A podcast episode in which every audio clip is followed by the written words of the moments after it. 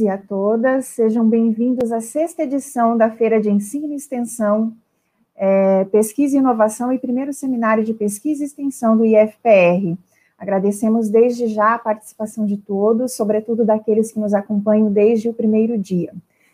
É importante destacar que aqueles que ainda não fizeram o seu credenciamento, o façam para que recebam a certificação, assim como aqueles que é, quiserem ou desejarem né, entrar nos videopôsteres que ficarão disponíveis até às 11h45 do dia de hoje, é, o façam e escolham, cliquem né, ali é, no, no, gostei, no, no, no like, para que a gente possa depois ter uma avaliação né, dos videopôsteres mais é, curtidos.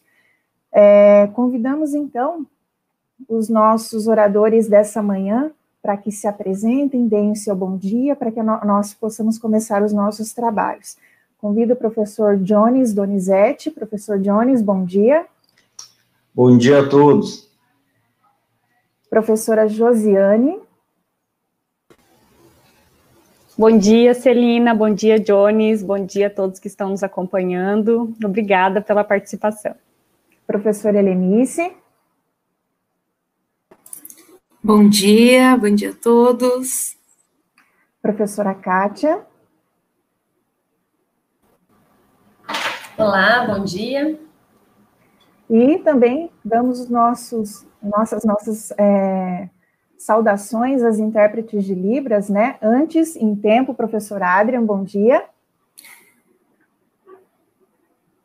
Bom, bom dia, dia, professor Adrian. Bom dia. E as nossas intérpretes de Libras. Bom dia. Nós teremos então nesta manhã a exposição dos seguintes trabalhos, né? A influência do processo de construção da usina hidrelétrica Baixo Iguaçu na reconfiguração territorial na região sudeste, sudoeste, perdão, do estado do Paraná, Brasil, pelo professor Jones Donizete Mendes.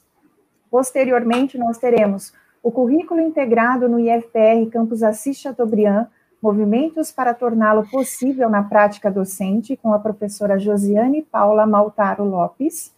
Posteriormente, também teremos o desenvolvimento do percurso de criação e da criatividade de futuros professores de matemática, quando elaboram e desenvolvem atividades de modelagem matemática com a professora Helenice Josefa Colanco Sete, é, em seguida, aprendizagem significativa e mapas conceituais, estudo teórico e utilizações no ensino de ciências, com a professora Kátia Regina Kunzler Belkin.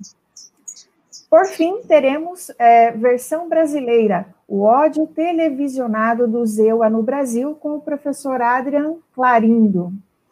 É, em tempo, a respeito do credenciamento, para quem ainda não sabe como fazer, é importante ir em login, depois em transmissão online, no botão azul assistir, credenciamento e clicar em confirmar presença. Eu reitero que isso é bastante importante para que vocês possam assegurar a certificação. A respeito dos videopôsteres também, além do é, acessar e dar ali o seu gostei, o seu curtir, é, é uma forma também de prestigiar os trabalhos que foram preparados com tanto carinho e tanto empenho pelos estudantes e, e seus orientadores ali, é, e de prestigiar a ciência de modo geral.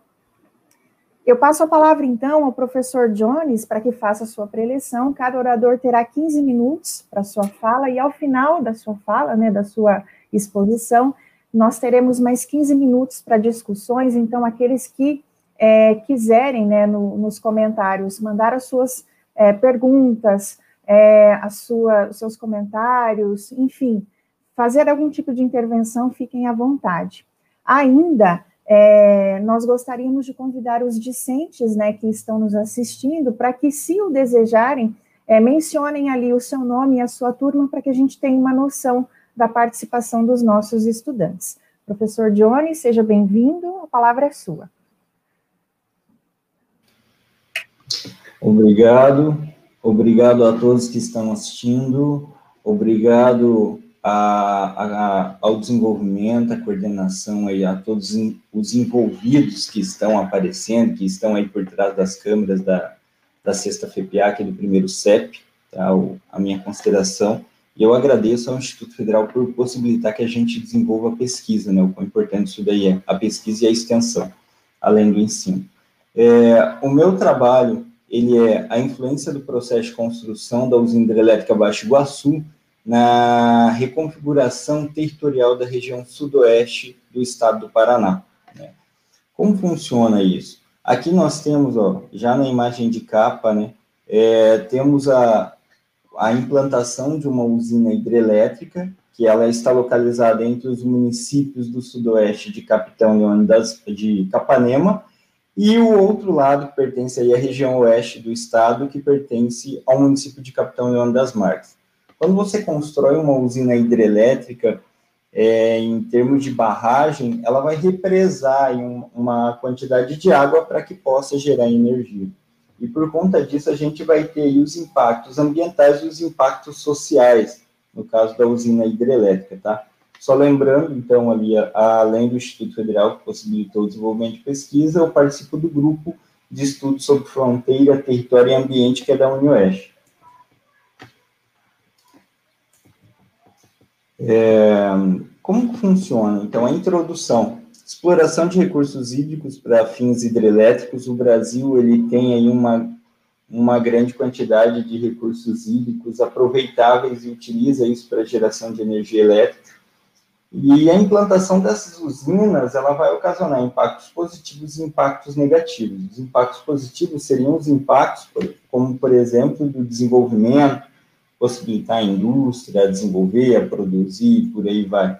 E o impacto negativo, a gente tem aí a retirada da vegetação, a, a, a extinção de habitats de animais ali, né, do ecossistema que está se afetando, assim como o impacto social, que são famílias que moravam naquelas localidades que elas são atingidas e elas precisam retirar, tá? É, opiniões divergentes entre as partes, às vezes, quando vai se fazer isso, utiliza-se aí a, a Constituição Federal o interesse do o interesse público, onde a União tem esse poder, o Estado tem esse poder de expropriar, de retirar uma população daquela localidade, porque diz que é em prol do bem comum, né, ou do interesse público, tá? que é a geração de energia hidrelétrica. E isso nem, nem sempre ocorre de forma harmônica, nem sempre todo mundo concorda, afinal, ao final de contas. Se você está na tua casa, como que ficaria se alguém chegasse e falasse, ó, oh, vamos precisar que você saia dessa sua residência, porque vai alagar essa parte aqui, tá? Então, a barragem, ela induz a desterritorialização da população atingida a montante. O que seria isso, a desterritorialização? A perda do território. A tua casa é considerada um território para ti, ela tem relação de poder, de posse, é tua, né? Mesmo que seja alugada, você está exercendo poder sobre aquele ambiente. E quando a gente fala da desterritorialização, são pessoas que perdem a relação com a sua propriedade, que perdem relação com a com as suas benfeitorias, com a memória, né, com os sentimentos daquele local e que você tem que sair, que você é expropriado, tá? O deslocamento, então, quando eu falo disso, dessa desterritorialização, essa perda de poder, eu estou falando do deslocamento físico, enquanto benfeitoria, né? Às vezes, ah, vai alagar aqui, você vai ter que sair daqui, vai ter que ir para outra localidade, vai comprar uma outra localidade se te indenizarem corretamente, é, às vezes consegue comprar uma com qualidade melhor, similar ou pior, tá? O, o impacto econômico, né, que a gente fala, e o psicológico, porque as pessoas elas já são desterritorializadas, elas já começam a sentir a perda do território quando elas são informadas que oh, vai sair uma barragem que vai alagar e por aí vai, tá? A problemática, então, o que acontece? É, a barragem ela vai, ela, o consórcio, ele considera que algumas pessoas são, são definidas, caracterizadas como atingidas, e eles indenizam, e há outras que eles falam, não, essa daqui não é característica para ser indenizada. Então, o meu estudo, ele vem para justamente fazer um, uma descrição, né, fazer uma análise, uma análise em loco e no local, e compreender quais são, quais não são, qual é o conceito de atingido, porque nós temos aí o movimento de atingidos por barragem no Brasil e agora tem ele na América Latina, que é o mar. Né? Quais são os conceitos que giram pela América Latina e quais são os conceitos que giram aí pelo mundo, tá? que ocorre pelo mundo? Formação do reservatório, já foi, né, é, quando formou o reservatório no final do ano passado, atingiu um número de pessoas além do que estava previsto. Por quê? Porque eles aumentaram também o tamanho da barragem, tá? Então, isso não foi atualizado. Então, vai fazer a investigação. E aparece que, como pós-barragem, depois que a barragem foi construída e implantada, é como se o problema tivesse morrido, tá? É como se não, tivesse mais nada a falar e existem várias pessoas que ainda são atingidas e que estão aguardando aí a situação, tá? Houve inundação além do previsto para março de 2019, teve inundação, várias famílias foram afetadas e como que está a situação. Então, isso é problemático. Aqui é só um exemplo de notícias que saíram aí nos jornais da, da localidade, né, de pessoas que, quando formou a barragem, deu bastante chuva e alagou além do previsto, atingiram outras pessoas, foram indenizadas ou não, estou fazendo essa, essa busca, reuniões ainda, 70 famílias não tiveram seus direitos assegurados nas indenizações, tá? A justificativa do trabalho, tá? Por que, que o, o Jones tá com essa pesquisa, que é algo que ele estava no mestrado, né? Essa pesquisa é algo que eu iniciei no mestrado e que eu continuo ela agora no doutorado, tá? E é por conta da relevância. Se pegar aí quantas barragens saem no Brasil, então, se for verificar isso, né, só no, no Rio Piquiri também tem estudos de barragem aí que, que foram noticiados, né, então a importância da pesquisa. Da dissertação tiveram 437 downloads, só a, fora as visualizações que as pessoas não baixaram o documento, tá? Então esse número mostra aí a quantidade de pessoas interessadas na relevância do estudo. É, aqui também ele vem trazendo aí dados da, da UniOeste, do, do sistema deles de biblioteca, que mostra que isso não gerou só interesse aqui no Brasil, mas também gerou nos Estados Unidos, gerou na Alemanha, Costa do Marfim, e por aí vai. Para a gente compreender que o processo de desterritorialização, ele ocorre em determinada localidade, mas em várias localidades do mundo está acontecendo algo sinônimo. Mesma coisa que você pegar aí a desterritorialização da Itaipu, da Salto Caxias e outras. A história, ela vai meio que se repetindo, tá? objetivo geral, então, é compreender essa reconfiguração territorial, né? O que é reconfiguração territorial? A compreender como que está sendo essa desterritorialização, essa perda do território, a, a nova conquista de um território, para onde que estão essas pessoas, ou estão ficando na área remanescente, está conseguindo se desenvolver, não está conseguindo se desenvolver, tá? É, objetivos específicos, aprofundar os conhecimentos sobre as multiterritorialidades, multiterritorialidade, porque eu estou falando justamente que essa desterritorialização vai ocasionar uma reterritorialização, por isso que vai ser uma multiterritorialidade, tá? Descrever aí o recorte espaço-temporal, 2018 a 2023, porque este ano eu ingressei no doutorado, então essa pesquisa ela continua aí até 2023, pensando em possíveis alagamentos, né, em decorrência do índice pluviométrico, compreender a reconfiguração territorial de atingidos e realizar entrevistas. Então, isso não é apenas uma análise documental. Eu vou a campo, vou fazer entrevistas com a população e compreender aí um pouco dos relatos, um pouco da memória que essa pessoa passou é, a, a problemática abordada. Tá? Aqui é a caracterização da área de estudo. Então, aqui, região sudoeste do Paraná, nós temos aqui a usina hidrelétrica Baixo Iguaçu. Essa usina, ela está aí a, a, a pouca distância tá, do Parque Nacional do Iguaçu. Antes, ela, na década de 80, ela era para ser construída aqui, ela ia alagar em uma boa parte do parque, então abafaram o caso e daí ela surgiu em 2013 aqui. Ela está a 30 quilômetros da usina Salto Caxias. A usina Salto Caxias ela é, uma, ela é uma usina estatal.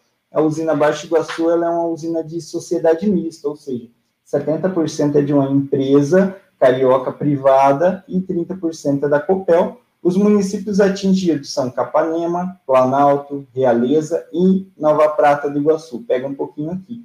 Não é apenas atingido pelo Rio Iguaçu, mas pelos seus afluentes, seus rios afluentes. São rios que desaguam nele, assim como a, a professora Michele falava ontem da Foz, né? Então, esses rios desaguam em outros rios. Quando façam a barragem, alaga é, não só o rio principal, como seus afluentes.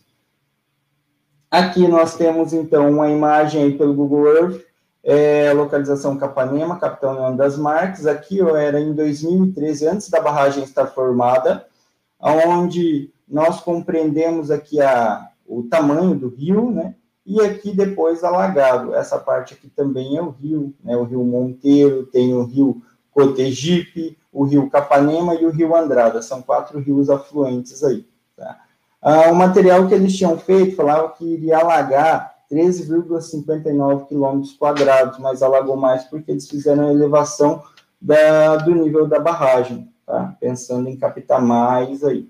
Os estudos, eles falavam em 350 megawatts, e a propaganda da, da empresa é que não, que isso dá para abastecer região metropolitana de Florianópolis. Só que a gente tem que pensar que o impacto ocasionado aqui não é para abastecer a localidade aqui, não é para falar que está precisando de energia aqui. 70% dela já foi negociada para vender para, a empresa Vale, né, uma, uma empresa de Minas. Tá? Então, o maior interesse da, da produção foi alimentar a indústria e o impacto ocasionado aqui foi bem, bem considerado. Tá? Aqui também é uma outra imagem, só para a gente compreender aí o tamanho do quanto que alagou o rio. Tá? Aqui, para quem vai a Realeza, ó, de Capitão a Realeza, aqui tem uma vila chamada Marmelândia, né, o distrito de Marmelândia, que também alagou uma parte, a população teve que sair dali e ir para outra localidade. Há pessoas que já foram atingidas pela usina Salto Caxias, mudaram para Capanema e foram novamente atingidos para, por, em Capanema, e daí tiveram que mudar novamente. O período relatório né, desse trabalho é de julho a dezembro de 2019. Eu fiz aí uma análise documental, né, seja revisão literária, é, documentos, acesso a documentos, acesso a meios de informação, jornais, por aí vai, vídeos, né, e por aí vai. Teve como procedimento também elaborar um artigo científico para publicar num evento nacional que ocorreu na UEL e produção de resumo para apresentar em outro evento. E esse tempo também ficou propício para estudar, para passar numa seleção de doutorado e mostrar a relevância e a continuidade dessa pesquisa.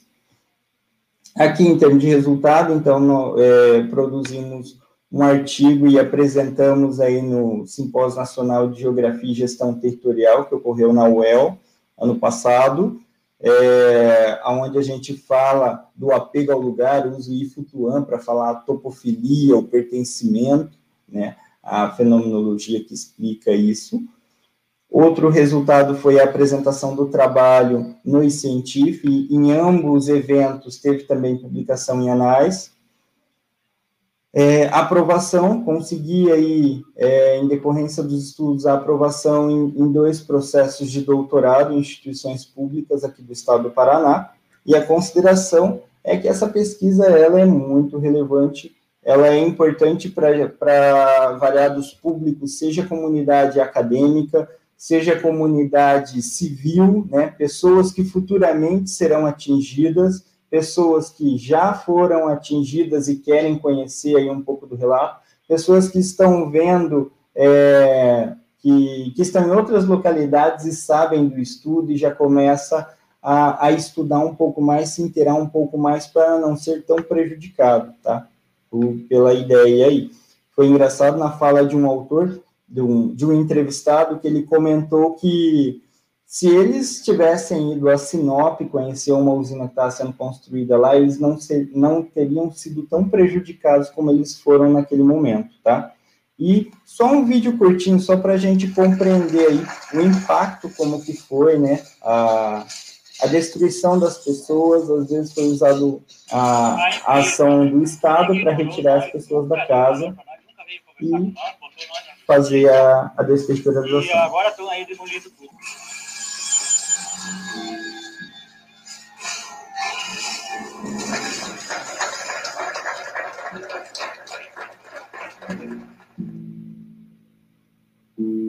17 anos numa área dessa aqui, os caras trazendo um papel desse aqui, dizendo que eu não tenho direito a nada.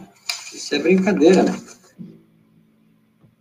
E fiquemos até 38 dias embaixo de lona, com chuva, frio. Para resolver isso aí, até hoje temos nada.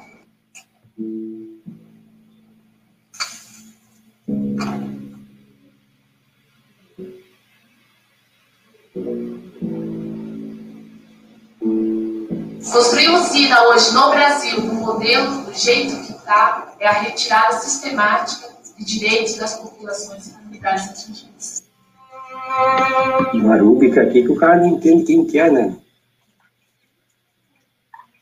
Vai saber quem que é que veio aí.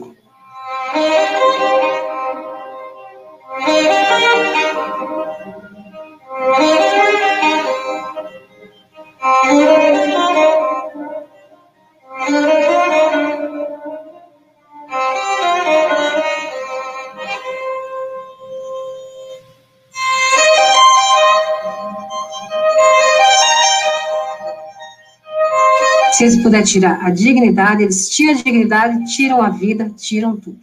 Eles não estão nem aí. Não tem aí, fala com sua, né? Tá perdendo, né? A tiazada dizia, mãe, venda tudo, mãe. Porque a mãe vai ficar com esse pedacinho aí. Não. Vou ficar aqui.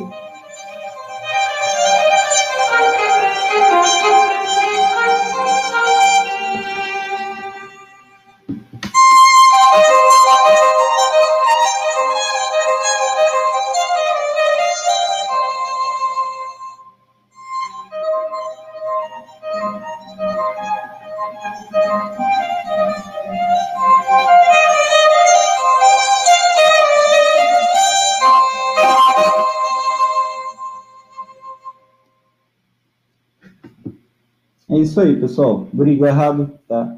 Obrigado e desculpa aí ter passado um pouquinho do tempo.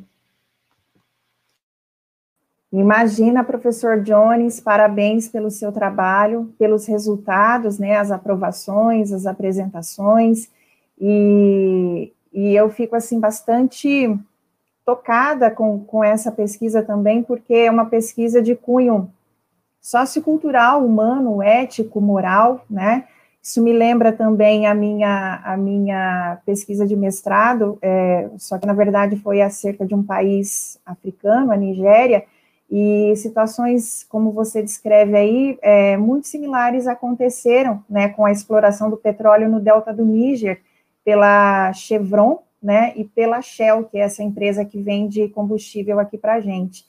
E, e essa exploração arbitrária, né, desumana, é, é, realmente cerceadora dos direitos, ela né, acontece mesmo em nome do capital, e, e, eu vendo ali as, as máquinas derrubando a casa das pessoas, né, assim como lá, né, as crianças nadando no meio do óleo, nas, nas poças de óleo ali, e, e esses cidadãos sem direitos, sem voz, né, e, e eu falo de uma perspectiva, porque o autor que eu estudei em literatura, ele foi inclusive morto em função dessa ação né, de ativista ambiental e, e, ridicularizado justamente por essa ideologia de mercado, essa ideologia é, cerceadora, que a gente vê e que é muito comum e muito corriqueira, né, praticada em muitos contextos do sul global, como o Brasil e muitos países da África.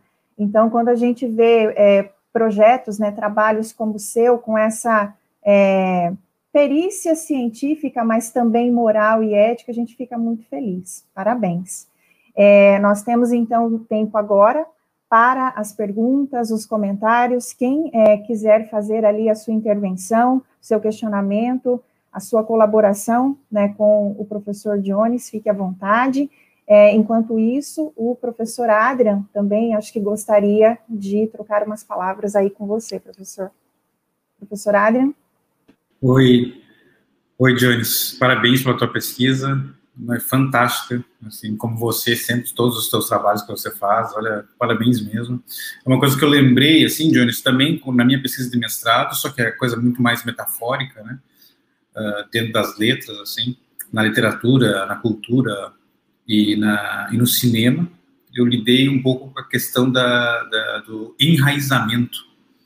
E uh, com, a, com a, uma filósofa, Simone uh, Weil, ou Weil, ela fala sobre enraizamento e sobre esse, essa necessidade que temos de nos enraizarmos.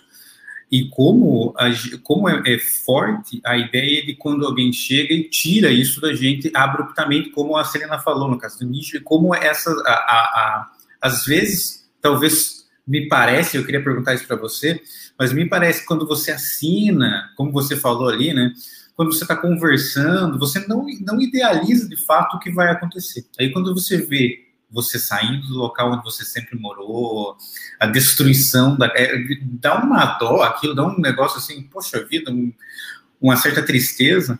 Então, eu queria que você comentasse um pouco sobre isso, e eu queria, eu queria fazer assim, me parece que quando ele fala ali, é, me parece um tipo, quase um tipo, é, é claro, é diferente tal, é o Estado, tem todo um aparelhamento tal, mas me parece quase, me lembra, assim, uma certa grilagem antiga, assim, que o pessoal falava, ó, oh, tá aqui o documento, esse, essa parte é nossa, isso aqui não é teu mais, aquela coisa toda.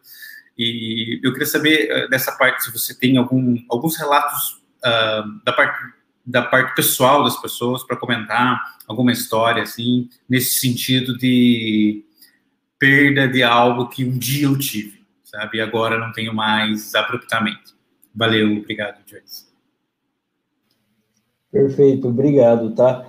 É, a ideia ali, né, até tá a frase ali, água e energia não são mercadorias, é porque justamente isso, né, é, é o interesse do, do capital aí, produção de energia, mas o impacto que se gera, quando você fala que a energia é limpa, ela pode chegar limpa para outra localidade, mas aonde ela, ela foi gerada, no caso de barragens ali, é, fica um estrago tremendo, tá? A gente fala que ela não é limpa porque ela vai ocasionar cianobactérias, tem que retirar toda a vegetação, mas isso nem sempre é feito, tá? Então vai gerar bactérias, há casos das usinas do Rio Uruguai, que vai ver aí que a população que se abastecer daquela água para consumo humano já não mais o faz. É, ela também não é barata porque é justamente isso, né? A perda que você tem é tremenda, né? O impacto que você tem ali, famílias, imagina que aquilo ali pertencia a avós, né? Que é coisa de família, que já tem toda uma tradição, que já tem geração que nasceu nessa localidade e que do nada você tem que sair. Há pessoas que eu entrevistei que são idosas e que dependem dos filhos que estavam dentro da mesma propriedade ou propriedade vizinha para ajudar a, aos trabalhos ali da lavoura, aos trabalhos da criação, né, da vaca leiteira e por aí vai, e que essas pessoas é, foram separadas. E por conta disso, é, a gente vê esse impacto, né? Às vezes as pessoas acabam até migrando para a cidade por conta disso. Quando fala do o, que o professor Adam falou aí do, desenra, do enraizamento, uma boa parte que a gente conversa ali, né, a, a maioria, fala que estão enraizadas ali, que viveram aquilo ali durante anos, né, e que é muito difícil é, elas irem para outra localidade, nem imaginam ir para outra localidade, os amigos são ali, a ajuda da comunidade é ali, então você tem aí a perda dos laços de ajuda mútua, os laços de vizinhança, né, os laços familiares ali também que vão ficar longes e, e por aí vai. Teve um senhorzinho que eu entrevistei, que ele ficou num acampamento durante 30 dias, que foi um acampamento que ocorreu, né? E na mais pura inocência, chegou eu e minha esposa lá e ele falou: entra. Ele nem conhecia a gente, pediu para a gente entrar, ofereceu café, ofereceu fruto, e daí que ele foi perguntar: o que você quer? Né? Quando o, um dos relatos ali, alguém que deu o relato falou ali que ah, assinaram um papel, é porque às vezes a empresa manda alguém para. Ah, vai lá na empresa, pega os, na propriedade, pega os dados, mas na verdade a pessoa chega falando, oi, queria conhecer, né, vem fazendo uma, só conversando uma proposta e ela já fez a documentação, né, então esse, por isso que as pessoas falam que às vezes foram ludibriadas. A situação também, que quando você fala da desterritorialização, é que essas pessoas elas têm medo de se envolver com a justiça, né? Porque a empresa fala, ó, esse é o valor, se não aceitar esse valor, a gente deposita em juízo. É, e imagina para as pessoas mais antigas, não querem se envolver com a justiça, então às vezes acaba aceitando um valor, que não é uma indenização, porque o conceito de indenização é reparar a perda, reparar um dano.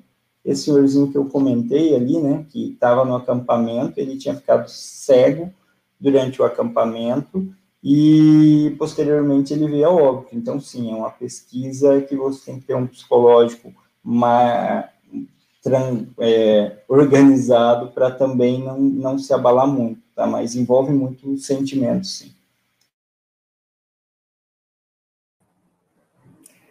Obrigada, professor Jones, pelos seus esclarecimentos. Mais uma vez, parabéns. É, é assim, tocante, realmente, sabe? E, e e veja, né, como você mencionou aí a questão do discurso, né, envolver a pessoa na sua é, limitação discursiva, né, para, é, enfim, cercear os seus direitos, tirar os seus direitos mesmo, e, e, isso é muito complicado, isso é muito cruel. Então, eu acho que, que externar isso, problematizar isso, sobretudo cientificamente, é muito importante. Então, parabéns. É, nós temos ali alguns comentários, meu link caiu, não sei se o professor já viu ali, os parabéns, é, os comentários, se quiserem colocar, ou depois a gente pode interagir também. Ali, do professor Reginaldo, pode ler aí, professor Jones. Muito significativo o seu trabalho, Jones, parabéns, obrigado. E que é interessante, nós conseguimos organizar com a turma de orientação comunitária um, um, uma visita lá. Então, uhum. o pessoal, em 2018, conseguiu também perceber isso, foi organizado junto com os professores Milton, o professor Provete, coordenador, o professor Amilcar aí, que, que nos ajudou aí a desenvolver o campo, foi muito bacana. Foi legal. Bem, se alguém tiver mais algum comentário, né, alguma pergunta, posteriormente a gente pode é, lançar aqui e discutir ao final. Muito obrigada, professor Jones. Passaremos então a nossa próxima apresentação.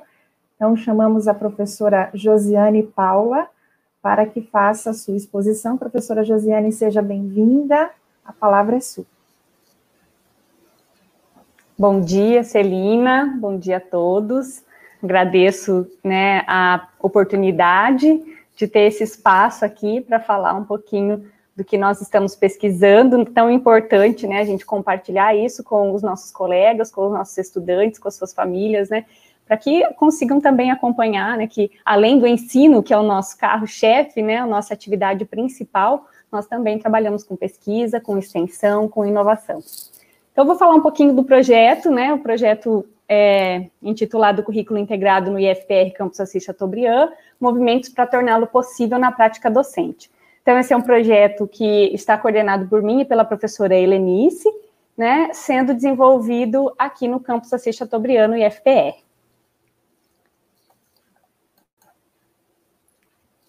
O objetivo, então, principal desse projeto é realmente fomentar a reflexão sobre o currículo integrado e trocar estratégias, experiências para que ele possa ser colocado em prática junto aos docentes e, obviamente, aos discentes do, do campus Assis Chateaubriand.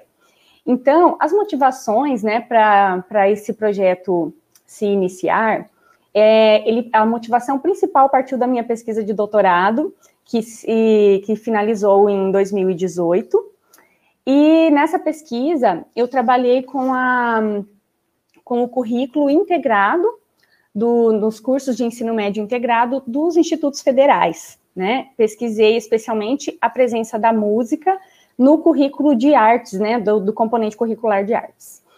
É, os resultados dessa pesquisa, então, eles apontaram para quê? Né? Para que o currículo integrado ele possa ser colocado em prática, é necessário que nós o construamos coletivamente.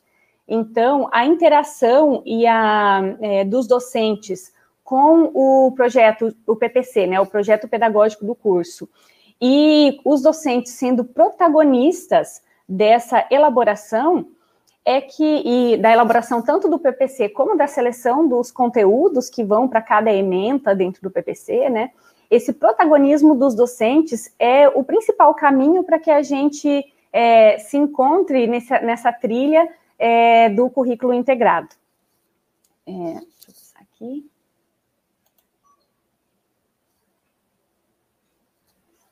Então, é, na minha pesquisa também do doutorado, é, o que se, se, apontou como uma principal, o principal caminho para a gente conseguir atingir né, essa, esse, esse currículo integrado é a necessidade de se criar espaços de discussão e de reflexão sobre esse currículo.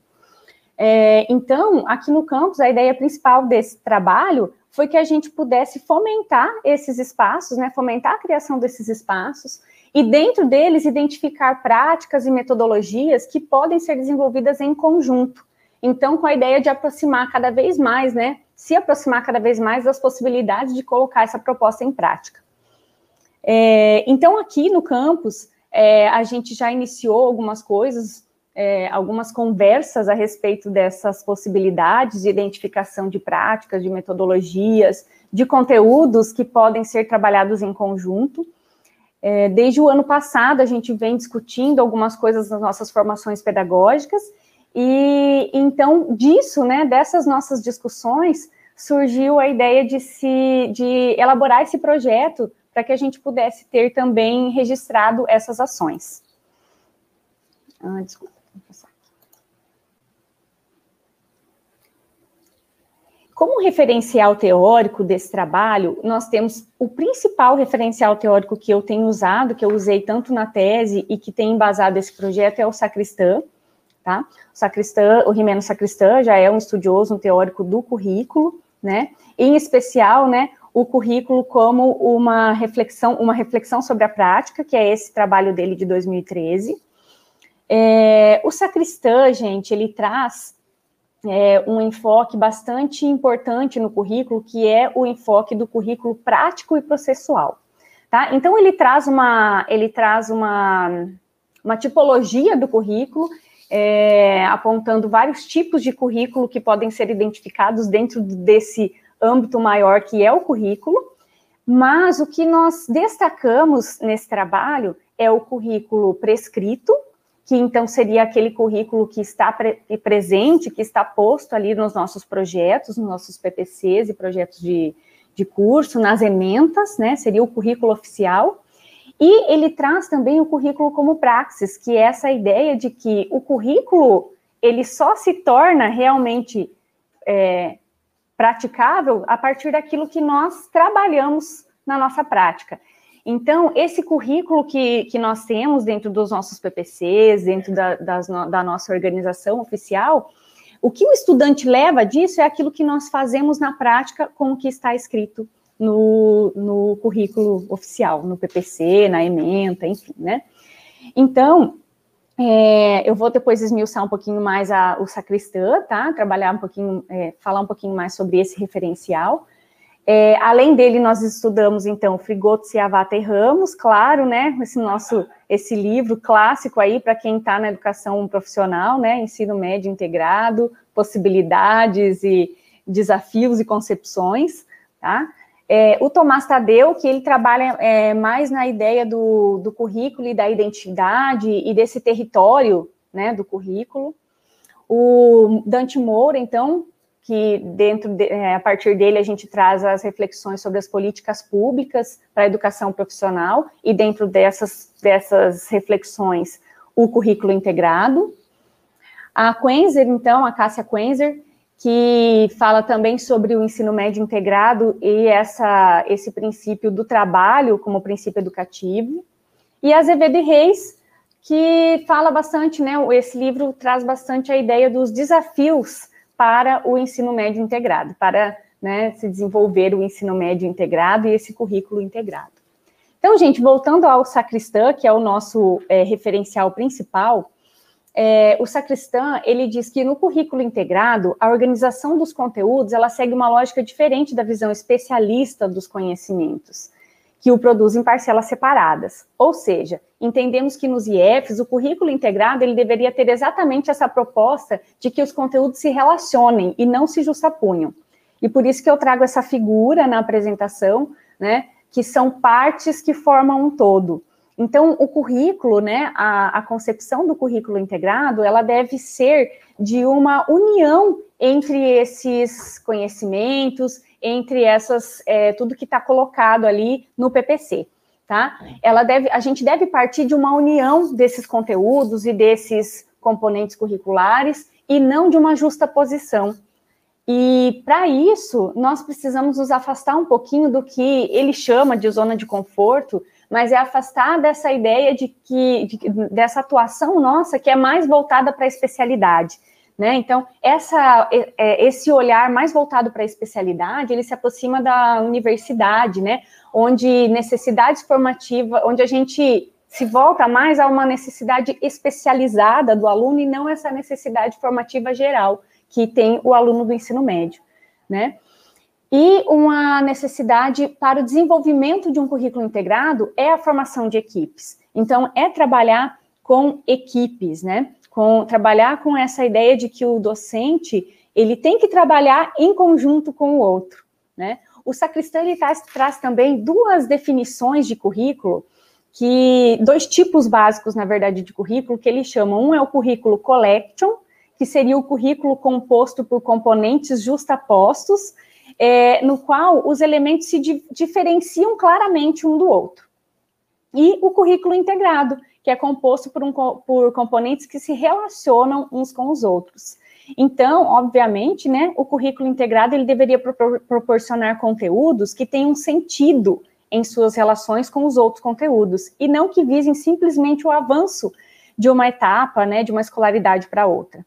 Quando a gente estabelece fronteiras entre os tipos de conhecimento, nós criamos um forte sentimento de grupos e de identidade em torno da especialização de um componente, por exemplo, o que nem sempre é saudável, né, é, em alguns sistemas escolares, como é o caso dos institutos federais, onde a gente trabalha com essa ideia de, de, de integração curricular.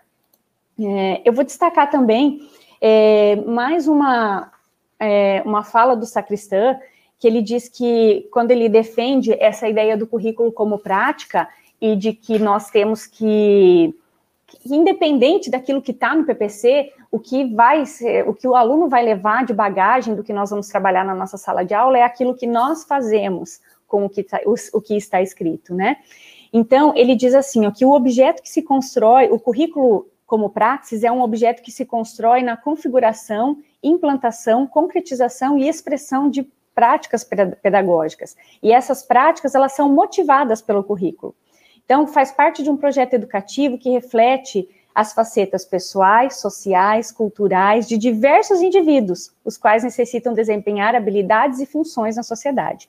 Essas habilidades e funções é, são consideradas fundamentais, que são consideradas fundamentais, elas estão geralmente expressas nos currículos escolares, Quer dizer, tem muita, tá, é, tudo isso, né, está, que está em volta de nós compõe o currículo, né? Então, os conteúdos currículos, eles não, os conteúdos do currículo, eles não podem mais ser reduzidos às áreas acadêmicas, clássicas de conhecimento, ainda que eles continuem tendo um lugar importante na ação educativa, né? Então, é, a educação básica ela vai incorporando esses componentes culturais mais amplos em direção a uma educação integral, né, o que dificulta ainda mais a seleção dos conteúdos. Então, quando a gente fala que o professor tem que ser o protagonista e, na seleção desses conteúdos, na criação do PPC, né, é, isso não é, nós não estamos dizendo que isso é uma tarefa fácil, né, diante de toda essa pluralidade cultural que compõe a nossa realidade.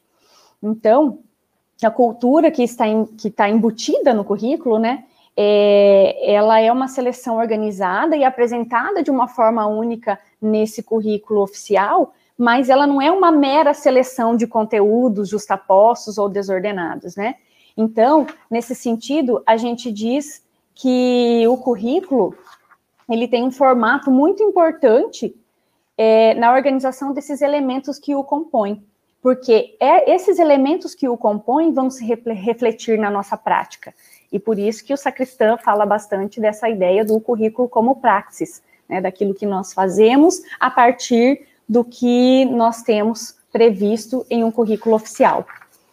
É, então, para finalizar essa parte da fundamentação teórica, o sacristão ele diz que o currículo integrado ele pode se traduzir sim em uma aprendizagem mais significativa para o estudante, mas é necessário proporcionar isso aos estudantes. Nós não podemos esperar que o estudante, por sua conta própria, integre os conhecimentos dispersos e adquiridos e passados por diversos professores, sob metodologias diferentes e com exigências acadêmicas diferentes, né, avaliados separadamente. É necessário que nós indiquemos para esses para os estudantes esse caminho da integração.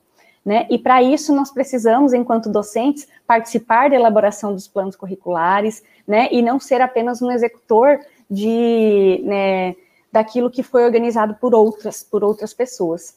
Então, o currículo, se nós caminharmos para esse sentido, ele vai se tornar parte de um projeto educativo organizado com vistas às principais finalidades pedagógicas da nossa instituição, é, levando em consideração os interesses e as formas de aprender e as possibilidades de aprendizagem dos nossos estudantes, linkados com os objetivos é, de cada curso, especialmente quando falamos dos cursos técnicos, né? Então, com o objetivo da, de qual aluno queremos formar no determinado curso, e também né, linkados com a missão, nossa missão institucional. Dentro de tudo isso, né, o que, que nós, é, para tornar esse currículo, é, esse currículo possível na nossa prática, né, é, a gente vê que são muitos desafios. E dentro disso, então, as, a proposta desse projeto de fomentar essa reflexão e de trazer, é, encontrarmos juntos caminhos para que se é, consigamos ser, é, colocar em prática o currículo integrado, né? Para isso, a gente pensou em algumas ações que já, já começaram a ser desenvolvidas. Então, lá no início do ano, quando a gente teve a nossa primeira semana de formação pedagógica, a gente trouxe algumas é, ideias, algumas é, reflexões de textos teóricos sobre a forma, sobre o currículo integrado. Então, essa ideia da formação continuada dos servidores, em especial dos docentes, né, que nós pretendemos é, desenvolver cada vez mais dentro desse projeto. E as reuniões com grupos, identificando proximidades entre, entre as ementas, aconteceram também no início do ano. Nós nos reunimos em grupos, buscamos é, identificar proximidades de conteúdos com outros componentes curriculares e também com é, os componentes da área técnica de cada curso. E criamos a linha de pesquisa é, educação, é, de educação profissional no grupo de estudos e pesquisas é, em educação do IFPR Campus Assis Chateaubriand, o GPIF. Então, na verdade, é, a, a colocação em prática desse projeto, ela aconteceu é, após a nós pensarmos nessas linhas do grupo de pesquisa, né, e também é, quando nós identificamos que a gente já estava fazendo isso no campus, né, eu, como, além de docente, estou é, à frente da direção de ensino do campus, então esse trabalho de buscar a formação continuada já é um objetivo, já é um trabalho inerente à direção de ensino. E quando nós criamos o grupo de pesquisa, precisava-se também ter um, um projeto inicial, né, protocolado, para que a gente pudesse dar andamento no grupo de pesquisa. Então, veio a calhar a ideia de fazer esse registro em forma de um projeto de pesquisa, que se iniciou é, nesse ano, mas que a gente pretende continuar trabalhando com ele, incluindo outras linhas, né, é, outros, outras temáticas que possam também agregar a formação continuada dos servidores do nosso campus. Então, agradeço é, e gostaria de comentar mais a partir das, das perguntas e dos comentários que, que vocês farão aí diante da exposição.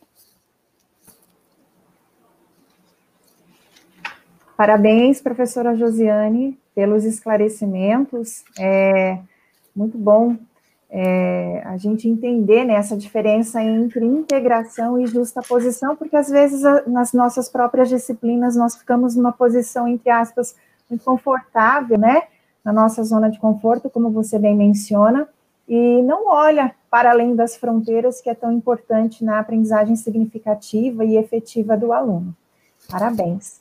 Nós Obrigada. teremos agora, então, pessoal, é, um tempo disponível para perguntas, comentários, intervenções. enquanto vocês vão escrevendo aí, o professor Adrian gostaria também de fazer as suas considerações a respeito da, do trabalho da professora Josi. Oi, Josi. Parabéns, antes de tudo, muito, muito, muito fantástico o seu trabalho. Assim, eu sei, né, de sempre que você já né, só está continuando o que você já é, muito legal. E eu queria te falar uma coisa, Josi, como a gente já conversou bastante, eu queria, assim, vendo a sua, sua apresentação, lembrei, assim, de algumas coisinhas, eu queria é, que você comentasse um pouco, porque me parece, assim, Josi, que às vezes nós temos um, um, uma ideia tradicional, e isso como se fosse uma crença mesmo, em geral, que a gente tem que ensinar, por exemplo, um aluno, alguma coisa assim, a, a por exemplo, apertar determinados parafusos. É, esse, esse aqui tem esse jeito, esse aqui é esse outro. E uma educação mais integrada, vendo você, me parece que a gente lida com muito mais a interpretação do todo, para que quando esse aluno, essa pessoa chegue no, ao local, ela consiga interpretar de todos os parafusos. Ah, esse aqui eu, eu, eu através da, das minhas das minhas qualidades de interpretação eu consigo descobrir aqui. Eu estou mais preparado para uma realidade toda do que realidades específicas. Mas, eu, mas me parece que a gente tem, assim, em geral, tanto do, de, em todos os aspectos da educação, em todos os níveis, todos os cargos, uma certa resistência quanto a isso. Né? E eu sei que você falou ali das formações e tal e tal, mas dentro do seu doutorado, o que, que você viu assim nesse sentido? O que você poderia falar mais nesse sentido para mim, que eu, eu sou estou realmente curioso quanto a, a, a, resistência a essas mudanças, sabe? Nesse sentido. Obrigado, José. Na verdade, Adrian, eu que agradeço, né? E assim, durante a minha pesquisa é, e também na nossa vivência aqui do dia a dia, né? É, eu estou no Instituto Federal desde 2011 e desde que eu entrei no Instituto Federal, eu comecei a buscar é, a, me entender, tentar me entender dentro desse contexto. Né? Então, assim, ah, o que, que a arte está fazendo aqui no curso técnico em, sei lá, eletromecânica, agropecuária, informática, agricultura, né? É, enfim, todos esses, esse, esse rol aí de cursos técnicos que a gente tem, né? E, em especial, eu tive uma curiosidade muito grande para entender o que, que era esse currículo integrado que estava sendo defendido desde a lei da criação dos IEFs, lá em 2008, né, o documento base de, de criação dos institutos federais também traz é, é, essas concepções do currículo integrado. Então, eu sempre busquei me entender como docente dentro desse contexto, né? No, no primeiro semestre, eu entrei e pensei assim, nossa, que que eu tô, por que, que só tem, né, no, na instituição que eu estava inicialmente, só tinha um semestre de aula de artes.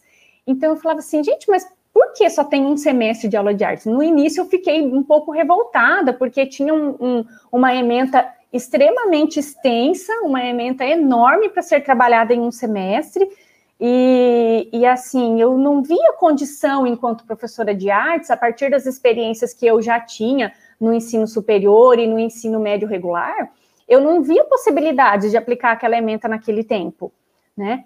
E aí eu comecei, primeiramente, estudar, buscar isso para construir uma crítica, né? E depois eu comecei a entender melhor o que era esse projeto de Instituto Federal, né? E entender que se a gente tivesse é, três, quatro anos com duas horas aula de arte, por exemplo, todos os dias, é, todos, todos em todos os cursos, não teria espaço para trabalhar os, os, outros componentes curriculares que também fazem parte é, dessa formação e também são importantes, né?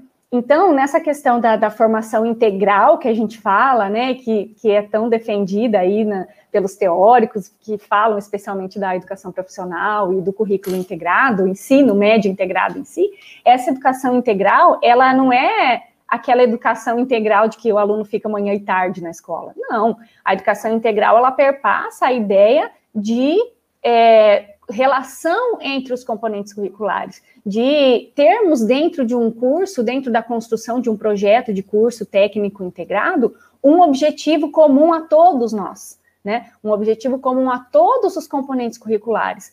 Quer dizer, todos os professores que ministram aula em um determinado curso têm que entender o que, que esse estudante precisa para se tornar técnico em alguma coisa. Só que ele se se tornar técnico em alguma coisa vai muito, muito, muito além de apertar os parafusos, né? Nós, os institutos federais e a proposta que, que, nós defendemos, a missão que nós defendemos nos institutos federais é de formar um ser, ser humano crítico, reflexivo e transformador da sociedade. E para isso, ele não pode apenas aprender a apertar o parafuso. Nós não precisamos ensinar isso para os nossos alunos, porque qualquer manual de instrução ensina isso.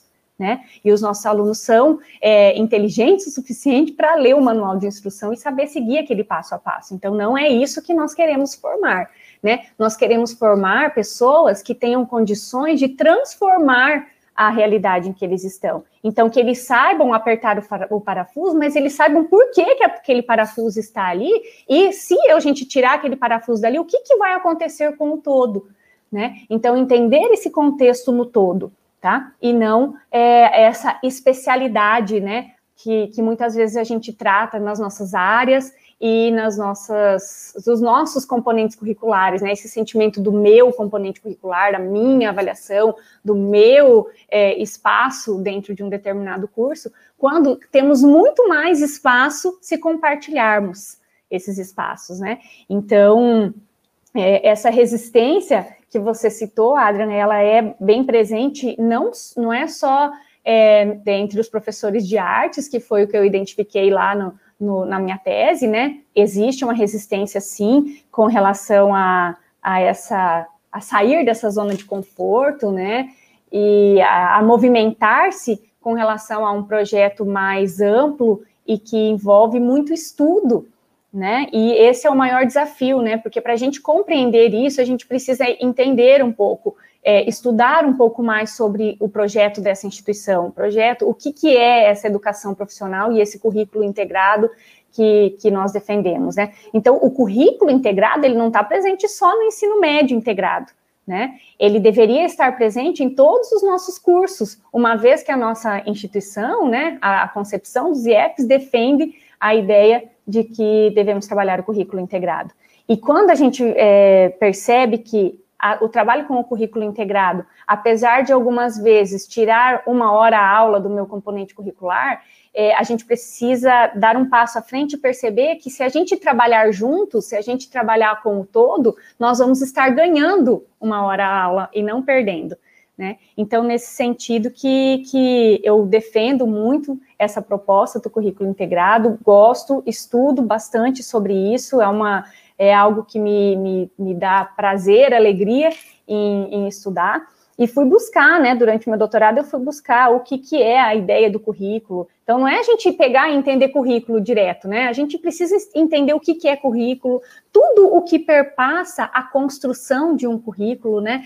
É, tudo que está presente é, do, do fora, né, do externo, mas que se reflete no interno na criação de um currículo. É, estudei até, não, não, vou me lembrar agora o nome do autor, mas assim, a criação dos componentes, a criação das matérias, né, que se chamava antigamente matéria, ah, a matéria, a arte, a matéria, a matemática, né, então, a, a criação dessa ideia de matéria e depois a, a concepção de currículo, e por último, é, e aí na sequência, por último não, mas na sequência, o currículo integrado, né, e então, assim, ah, falei tanto, não sei se respondi a pergunta do Adria, mas continua à disposição aí. Se eu continuar falando de currículo, eu vou ficar o resto da manhã aqui falando do currículo integrado. Professora Josiane, parabéns. É, nós temos ali duas perguntas do professor Jones e da professora Franciele. Aí, se você puder responder rapidamente ali, pode ler e responder, professora. O Jones pediu para comentar sobre a bela prática que realizou da PNP. Ah, da PNP. Sim, a ideia é, é assim, né, Jones? Foi legal você ter lembrado disso, porque é, a gente precisa, eu penso assim, ó, que a gente precisa dar passos para que a gente consiga atingir essa ideia do currículo integrado, tá? E um desses passos, ele pode se iniciar com atividades interdisciplinares. Então, fazer uma atividade interdisciplinar não é necessariamente estar colocando em prática o currículo, a ideia de currículo integrado, tá? Mas faz com que a gente comece a entender como nós podemos trabalhar junto com o outro, né? Em relação com o outro e não justapondo é, o outro componente. Então, durante as APNPs, eu e a professora Vanessa, é, de língua portuguesa, é, e também de língua espanhola, então nós trabalhamos em duas turmas diferentes, né? Uma foi arte com língua portuguesa e outra foi arte com espanhol.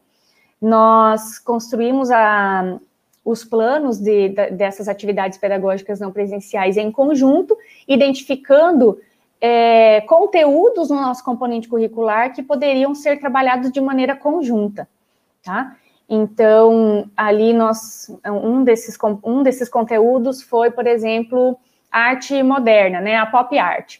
Então, nós, é, ela dentro da, da, da, área de língua portuguesa trabalhou com funções da linguagem, das linguagens, e, nós, e eu trabalhei com a pop art dentro dessa, dessa função conotativa. Celina, me corrija se eu estiver errado e me salve aqui, porque eu não estou lembrando. É, mas dentro da função conotativa, então, a gente trabalhou a pop art.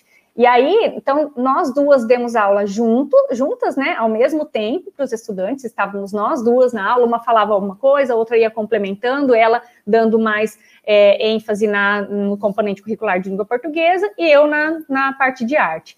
E nós fizemos propostas de trabalho para o estudante, que eles iam fazer, então, um único trabalho, é, em, colocando esses, é, esses dois os conhecimentos que nós trabalhamos em conjunto. Né? E aí eles, né, ela iria, ela avaliou então mais na área de língua portuguesa, né? Olhou para esses trabalhos com o olhar de professora de língua portuguesa e eu olhei para esses trabalhos com o olhar da professora de arte. Mas propomos atividades que os estudantes fizeram é, entendendo essa integração, essa interligação entre os dois componentes curriculares. Explicamos para eles isso e não deixamos para que eles tirassem essa conclusão, né? Porque nós poderíamos ter trabalhado as mesmas coisas de maneira separada, né? Íamos pedir talvez trabalhos até semelhantes para os estudantes, mas eles teriam que tirar essas conclusões por si só, né? Então nós escolhemos trabalhar, né, montar esse trabalho primeiro, refletir sobre o que nós poderíamos trabalhar de maneira conjunta e aí explicar para o estudante e fazer a proposta para ele. E realmente foi bastante interessante. No primeiro trabalho também nós propomos uma, uma atividade que os estudantes fizeram vídeos, é, alguns fizeram composições musicais, né? E aí nós trabalhamos com a temática da, da própria pandemia, né? Mas eles criando outras formas de expressão ali a respeito de como eles estavam vivendo, estão vivendo esse período de isolamento social, né? Então foi uma experiência bastante interessante, sim podemos fazer um relato de experiência sobre isso, né? E a Fran, Josi, isso é uma questão recorrente para mim. Como a educação física pode auxiliar na formação técnica de X curso? Fran, esses dias eu estava conversando com uma pessoa e ela perguntou para mim assim: mas por que um aluno de eletromecânica tem que estudar arte? Foi essa, foi essa frase, né? E aí, essa é a pergunta que sempre, que, que, sempre está por trás do nosso trabalho, né? Da arte, da educação física, seja lá do que de outros componentes mais que a gente trabalha, e que muitas vezes a gente tem sim muita dificuldade em entender o que, que nós estamos fazendo aqui num curso técnico, né? E o que eu trabalho muito no componente curricular de arte, eu não vou poder te falar da educação física, porque isso aí é uma tese de doutorado, tá? Essa foi a minha tese, né? O que, que arte está fazendo, né? No curso X no curso técnico X, tá? Mas da parte de arte, é, o, que eu tenho, o que eu trabalho muito com os estudantes é a questão da expressão e da sensibilidade. Por quê? Porque nós estamos aqui, como o Adrian colocou lá no começo, não para formar apertadores de parafuso, né? Então, robôs fazem isso, tá? Seres humanos têm sentimentos, seres humanos precisam se expressar, seres humanos precisam lidar com o outro, né? Precisam saber trabalhar em grupo, tá? E a arte, ela está imbuída de tudo isso, né? Isso pode ser trabalhado com o conteúdo de arte. Então, eu penso que os nossos, nossos componentes curriculares, eles estão presentes no, nos cursos técnicos integrados, não só porque nós somos parte de um núcleo comum, que a gente chama, né, da, da área dos, dos componentes propedêuticos que precisam ser trabalhados, porque somos ensino médio mais ensino profissional. Não, eu acho que a gente está presente nesses cursos, sim, para trazer a formação humana e a importância que tem de se ser humano nesse ambiente que muitas vezes é tão permeado por, por, por aquela, aquela parte técnica mais dura, né? De, de ah, vou aqui, né? O eletromecânica vai mexer mais com máquinas e tal. Tá, mas dentro do, do que ele vai trabalhar, ele, ele também vai lidar com pessoas. Né? Então, eu penso que nesse sentido que nós temos que é, ganhar chão aí, né, dentro dos cursos técnicos integrados. E a educação física também vai ter as suas particularidades, mais voltada para essa formação humana e integral, que é o que, que faz parte, né, da, da, da nossa missão enquanto professores dos institutos federais.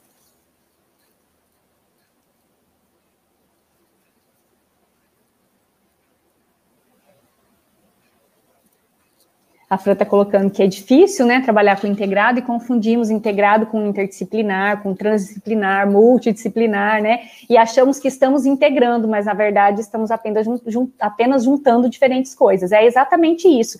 E isso, gente, eu estou falando, né, esse projeto em específico que a gente está apresentando aqui, ele fala do campus Assis Chateaubriand e do IFPR, mas isso não está, não é um, uma dificuldade nossa, tá? No, nós, professores de institutos federais, precisamos entender que instituição é essa, que, qual é a missão dessa instituição, precisamos entender o que é o currículo integrado, para assim podermos caminhar para que essa, essa, essa integração aconteça. É, eu penso que estar aberto a fazer atividades interdisciplinares, estar aberto a, a é, vou usar de novo, abrir aqui, abrir mão de algumas coisas para incluir outras, é, faz parte do nosso processo tá, de crescimento para que a gente consiga atingir essa ideia do currículo integrado, mas o caminho é longo e não existe uma receita pronta, tá? As excelentes considerações e esclarecimentos, foi ótimo. Depois, ao final, né, nós, nas nossas considerações finais, podemos comentar um pouquinho mais. Muito obrigada. Convidamos agora a professora Helenice para que faça a sua preleção. Professora Helenice, seja bem-vinda. Bom dia, Celina. Bom dia. Bom dia, Bom dia pessoal. É sua, professora. Muito obrigada, Celina. Deixa eu colocar a minha apresentação aqui. Só um pouquinho que ela não está reconhecendo.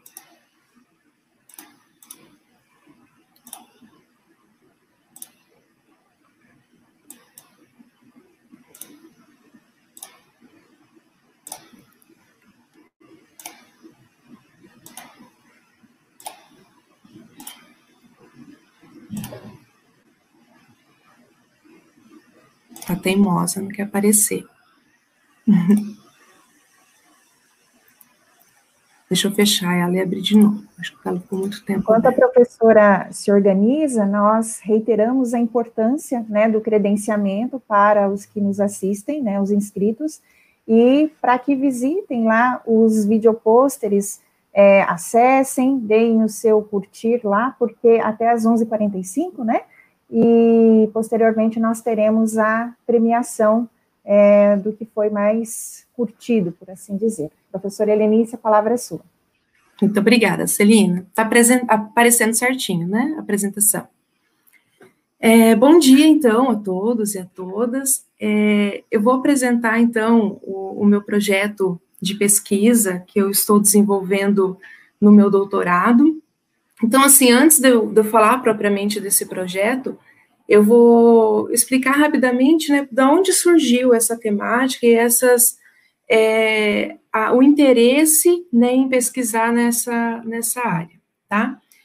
É, eu participo desde 2015 do grupo de estudos e pesquisas em educação e educação matemática da UTFPR, Campus Toledo, porque naquele mesmo ano eu ingressei no mestrado né, em ensino de matemática na UTF é, de Londrina, sob orientação do professor Rodolfo Eduardo Vertuan. E desde aquela época a gente vem discutindo né, questões sobre o ensino de aprendizagem de matemática. E é, uma das possibilidades né, que a gente vislumbrou e que a gente iniciou né, a, a pesquisa é a questão do desenvolvimento de atividades de modelagem matemática para ensinar matemática, né, nas aulas de, de matemática. E de lá para cá a gente vem estudando, né, questões acerca do desenvolvimento de atividades de modelagem matemática e suas nuances, né. Na, na minha dissertação de mestrado, é, puxando o gancho ali da discussão, da apresentação da Josi, a discussão que a Fran apontou ali nos comentários, eu pesquisei a questão da interdisciplinaridade, né, que pode acontecer quando a gente desenvolve atividades de modelagem matemática. Lembrando que desenvolver atividade de modelagem matemática não significa que eu já vou fazer uma atividade interdisciplinar, né? Mas é, ela dá grandes oportunidades, né, de a gente trabalhar de modo interdisciplinar com vistas à integração, né? É, nesse caminho, né, todo, na participação nas discussões no, no grupo de pesquisa, surgiu então a, a, questão da temática, a partir do, do, do, meu orientador, da questão do desenvolvimento da criatividade, né? É, como que é, podemos desenvolver né, habilidades criativas, ou como podemos desenvolver é, criatividade em nossos estudantes nas aulas de matemática. E nesse meio caminho, eu terminei o mestrado e ingressei no doutorado na UniOeste, né, no programa de pós-graduação em Educação em Ciência e Educação Matemática, ali do campus de Cascavel. E a temática da minha pesquisa, então, de doutorado, permeia a, o desenvolvimento de atividades de modelagem matemática nas aulas de educação matemática, com vistas ao desenvolvimento do processo de criação e da criatividade é, dos estudantes. Tá? É, esse, essa pesquisa também a gente vem discutindo, né, e agora vamos iniciar a, a discussão no grupo de pesquisa aqui do campus, né, do qual eu e a Josi fazemos parte, vários professores do campus também fazem parte, e vamos também conversar um pouquinho sobre, sobre essa temática no grupo.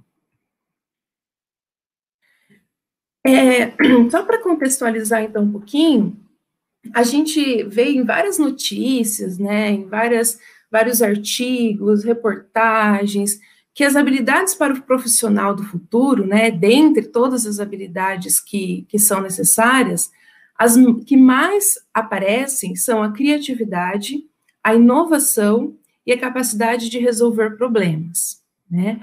No entanto, a escola ainda ela tem uma certa dificuldade de desenvolver essa capacidade nos estudantes, em, em dar oportunidade né, para que os estudantes possam desenvolver essa, essas capacidades.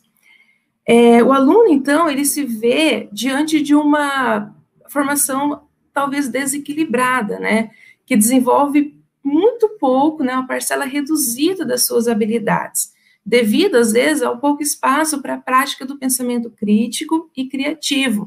E essa, esse ambiente também favorece para aquelas pessoas que não têm tanta afinidade com o cálculo, né, com aquelas questões mais algoritmizadas, né, que você tem que seguir um padrão, é, já se sentem um pouco desconectadas né, do conteúdo, da, da matemática, e vai, vão desenvolvendo aversão à disciplina, por conta dessa falta de espaço para o desenvolvimento das suas habilidades. Nesse sentido, né, é, Alencar, Braga e Marinho, que são autores que pesquisam né, a questão do desenvolvimento da criatividade, eles apontam que nós precisamos preparar o nosso educando para solucionar problemas que ainda nem surgiram.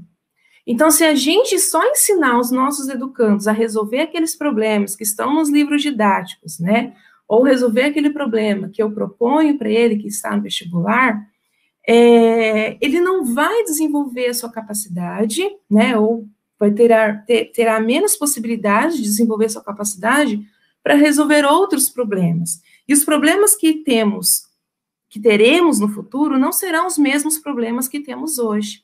Não só no âmbito da, da matemática, né? Em todas as áreas. E essa, para a gente né, conseguir fazer esse, esse, esse preparo do educando para solucionar problemas, é, a gente precisa, né, estimular a sua criatividade. Às vezes a gente pensa assim, quando a gente fala em criatividade, muitas pessoas associam a aula de arte, né, Josi? Às vezes fala assim, ah, criatividade é só você ser um artista, né, fazer, ou um, um, você fazer coisas diferentes, né? Mas não, né? A criatividade ela está em, em todas as áreas, em todos os aspectos, principalmente na educação, né? E no meu caso aqui, que na, na, na delimitação da minha pesquisa, na educação matemática.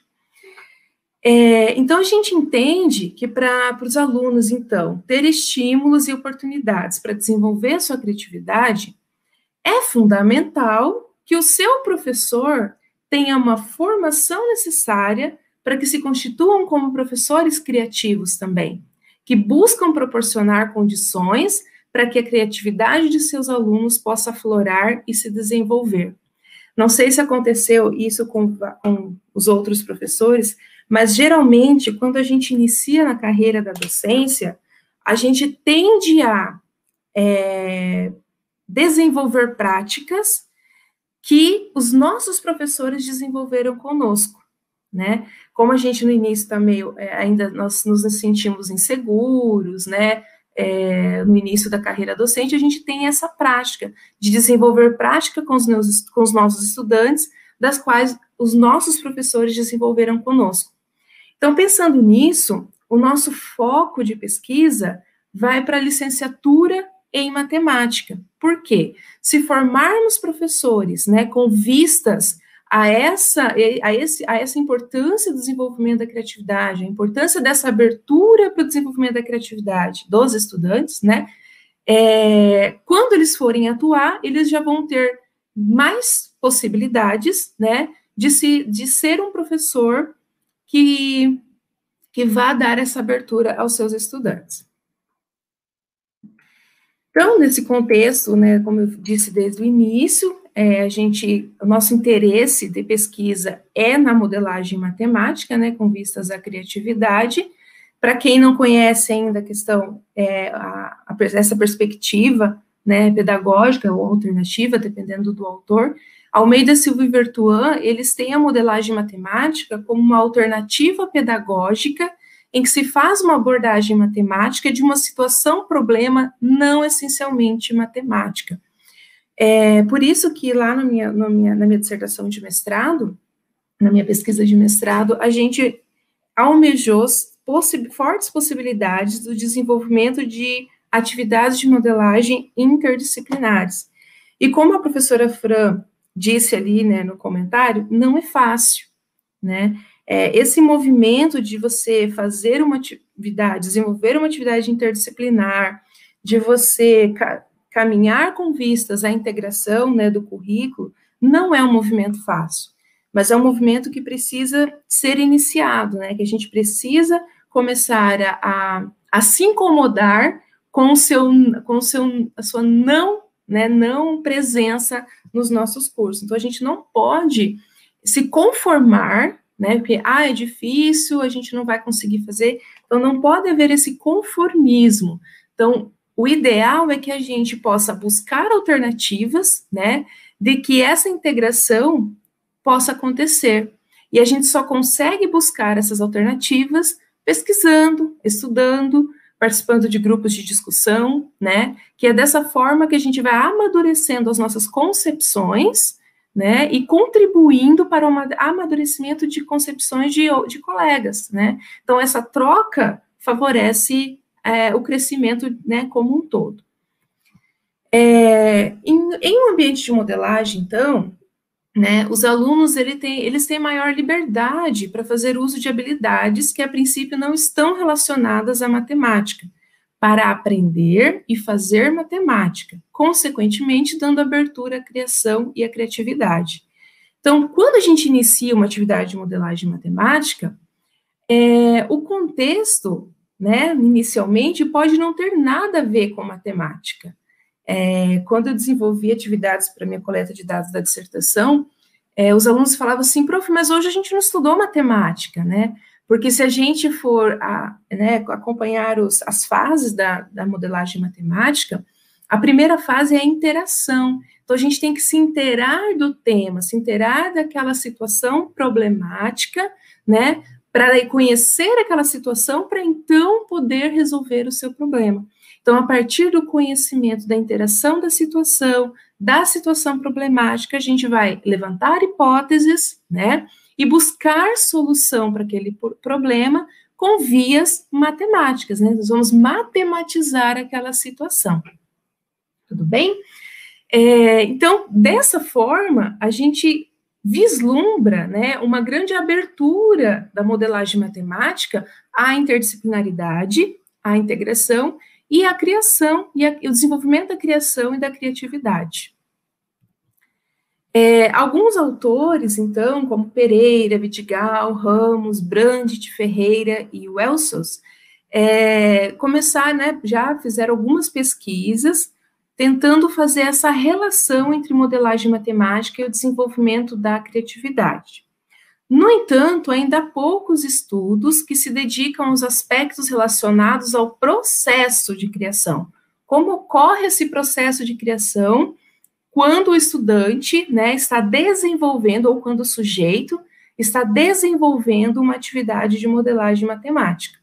Porque na modelagem matemática a gente não diz resolver uma atividade, sim desenvolver. Porque o resolver a situação é um, uma fase da atividade, né? Nós tem, temos todo um desenvolvimento dessa atividade. É, e também poucos que, que estudam aspectos relacionados à criatividade quanto ao seu papel na disciplina da, da licenciatura, tá? É, então, o nosso interesse consiste em investigar a criação e a criatividade em atividade de modelagem e ainda investigar como essa perspectiva de ensino pode contribuir com o desenvolvimento da criatividade de sujeitos que se consideram não criativos, ou aprimorar a criatividade dos que se consideram criativos. Como assim, né? É, desenvolver a criatividade. Será que a criatividade pode ser desenvolvida? Né? Acreditamos, então, também que, que é uma justificativa também na, da nossa pesquisa, que a partir do momento que a gente entender essa questão do percurso de criação né, e da criatividade nas atividades de modelagem matemática, a gente pode potencializar práticas de formação que focalizem o desenvolvimento do processo criativo não só no contexto da modelagem, mas em outros contextos da formação inicial de professores. É, então, como eu disse, né, a gente questionei antes, será que a, a questão da criatividade ela pode ser desenvolvida? Eu me lembro que na minha adolescência, né, na minha vida escolar, eu sempre fui uma pessoa que dizia para mim mesma: eu não tenho criatividade, eu não sou uma pessoa criativa, né? eu, eu, eu, na minha fase escolar, eu gostava muito de matemática, mas eu gostava de matemática justamente porque eu só resolvia, né, questões ali, é, algoritmos, onde tinham um, já um padrão pré-estabelecido e era só é, continuar com esse padrão, né? É, no entanto, gente, matemática é muito mais que isso. Né? Matemática não é só pegar uma lista de equações e resolvê-la, né? Matemática não é só pegar uma lista de problemas que não tem sentido nenhum e resolver. A matemática, ela é, é a questão, o pensamento matemático vai para além disso, né? Então, saber matemática é muito mais do que saber resolver contas, tá? É, nesse sentido, em maior ou menor, menor grau, todos somos dotados de potencial criativo, né? Alencar, Braga e Marinho enfatizam isso, capazes de dar forma a produtos não só físicos, mas relacionados ao conhecimento e à inovação. Pode-se afirmar também, Pereira e Burac diz, que o ambiente, ou seja, o clima na sala de aula e a postura do professor tem papel importante no desenvolvimento da criatividade dos estudantes como também no processo criativo para se chegar a um produto, né? É, Alencar Braga e Marinho também trazem que as pesquisas têm mostrado também, e muitos são os dados acumulados nas últimas décadas, que todo ser humano é criativo. Alguns mais, outros menos, dependendo de inúmeras variáveis, e que os poderes da mente humana, ainda pouco explorada, são, sem sombra de dúvida, ilimitados e que a gente precisa estimulá-los. Né? A gente costuma dizer que nós, enquanto escola, eu falo, eu me incluo, tá, nessa afirmativa, que nós, enquanto escola, podamos, né, muitas vezes, a criatividade do nos, dos nossos estudantes, né? Quando a gente é, quer manter eles em silêncio na sala de aula, né, simplesmente para é, fazer o que eu pedi para fazer, né? É aquela questão, aquela velha, velha história de pedir para o estudante pintar a flor, né? Para o aluninho lá da série inicial pintar uma flor, e a flor só vai estar correta se, se ele pintar de vermelho e o caule verde, né?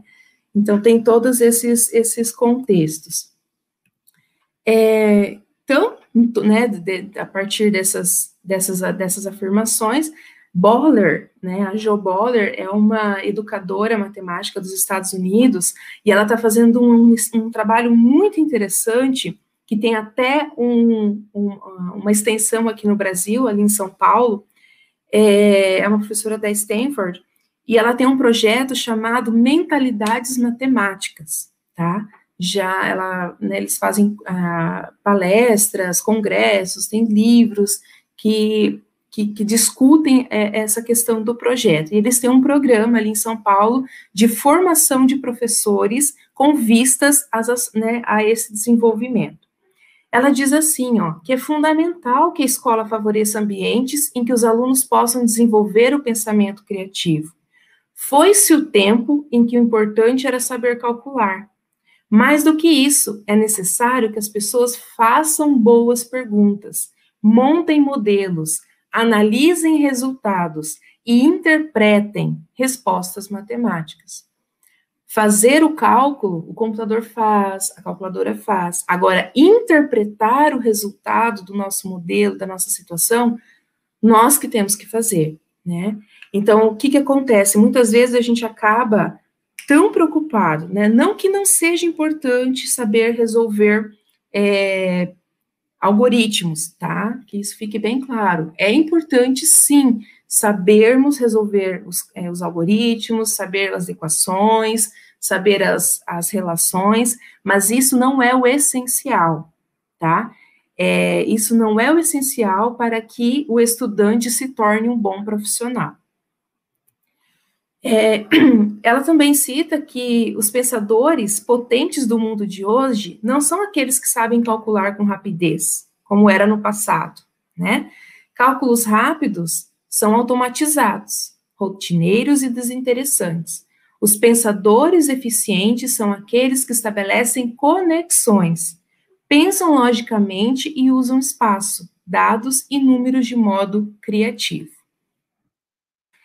Mas o que é ser criativo, né? Questões, então, assim, lendo essas referências, né, estudando sobre criatividade e discutindo no grupo de pesquisa, é, várias questões permeiam né, nossas discussões, que é, mas o que, que é ser criativo? Como julgar se uma determinada ação foi criativa ou não, ou uma determinada produção? Toda criação é criativa, né? Essas e outras perguntas, então, vêm fomentando discussões na literatura, mas ainda estão tanto quanto obscuras, tá? Nesse sentido, para entender essa questão do, do, do, que é criativo, o que não é, como desenvolver a criatividade, nós estudamos um pouquinho de Guilford, né, que lá em 67, ele traz que as características do pensamento criativo, né, para algo ser considerado criativo, é, ele precisa levar em consideração cinco habilidades, que é a fluência, a flexibilidade, a originalidade, a elaboração e a avaliação. A fluência, então, ela se refere à abundância ou quantidade de ideias que eu tenho sobre um determinado assunto, o mesmo assunto. Então, eu tenho uma situação, um problema, e a quantidade de ideias que eu tenho sobre aquela situação vai se caracterizar como fluência. A flexibilidade é a capacidade de eu ir de uma categoria para outra, né, de, de pensamento, é, ou conceber diferentes categorias de resposta. Então, quando eu não foco numa única categoria de, de pensamento, quando eu vou para outras possibilidades, né, como a, a fluência traz diversas possibilidades, mas cada possibilidade está numa, num âmbito diferente, num contexto diferente. Então, eu posso ter fluência, mas eu não posso, eu posso não ter flexibilidade, tá?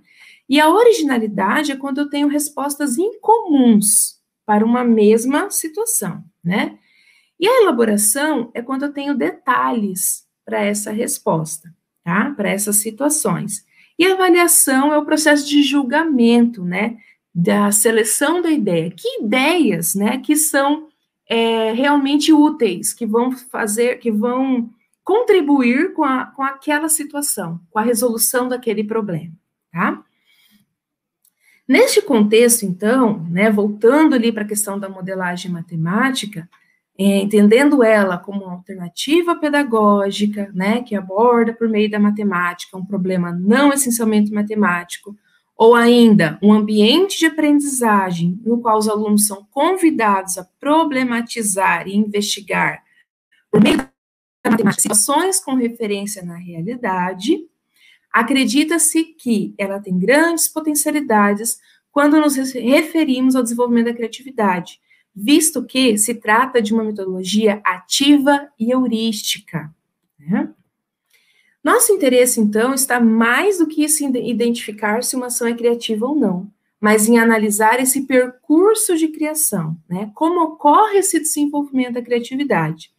E para entender um pouquinho disso, eu fui buscar, né, em alguns autores que falam um pouquinho sobre o desenvolvimento da criação que é o Hadamar, o Steinberg e o Sriraman, tá? O Hadamar, né, ele tem um, escreveu um livro, que é que eu li, que é Psicologia da Invenção na Matemática, ele busca entender o processo de criação e descoberta na matemática, dos aspectos matemáticos, né, que os matemáticos, como que os, os matemáticos desenvolvem teoremas, é, te, teorias, né, e o Sriraman, ele se baseou né, em Hadamar, e pesquisou como que ocorreu a, como que ocorreu o desenvolvimento da criatividade, pesquisou a criatividade de cinco matemáticos criativos de, que, que, que fazem parte de universidades renomadas do, do mundo todo, que refletiram verbalmente, né, eles foram entrevistados sobre os seus processos de pensamento envolvidos na criação em matemática. Então, os Oi? Eu só gostaria de pedir que a senhora caminhasse para as considerações finais por conta do nosso tempo, pode ser? Tudo bem, Celina. Muito obrigada. É, então, só finalizando, então, é, os objetivos, então, da, da, da, pesquisa finais, né, estão sobre compreender essa criação e criatividade, né, e para isso a gente está numa fase de, de estudo, né, de, de, de referencial bibliográfico e, e uma desenvolvimento de uma pesquisa, né, fazer um estado da arte para entender como que, que a criatividade está se manifestando na educação matemática. Okay? Me perdoem pelo avançado do tempo, tá? Mas seria isso. Muito obrigada. Parabéns, professora Helenice, pelas explicações. Um projeto excelente, muito esclarecedor. Eu estava vendo ali os comentários, né, que vão aparecer aí para você. É bem isso, né? Talvez, acho que todo mundo se identifica se tivesse tido uma abordagem como essa enquanto é, educandos mais jovens, né? É, talvez a gente tivesse tido, para alguns, né, é uma relação é, um pouco diferente com a matemática. Então, parabéns. A professora Josiane tem uma intervenção, um questionamento a fazer né, a respeito do seu trabalho. Professora Josiane? Obrigada, Celina, Helenice. Eu entendo você, porque eu também, quando a gente começa a falar né, de uma coisa que a gente é apaixonada, assim, e eu Sim. sei o quanto você é apaixonada, né?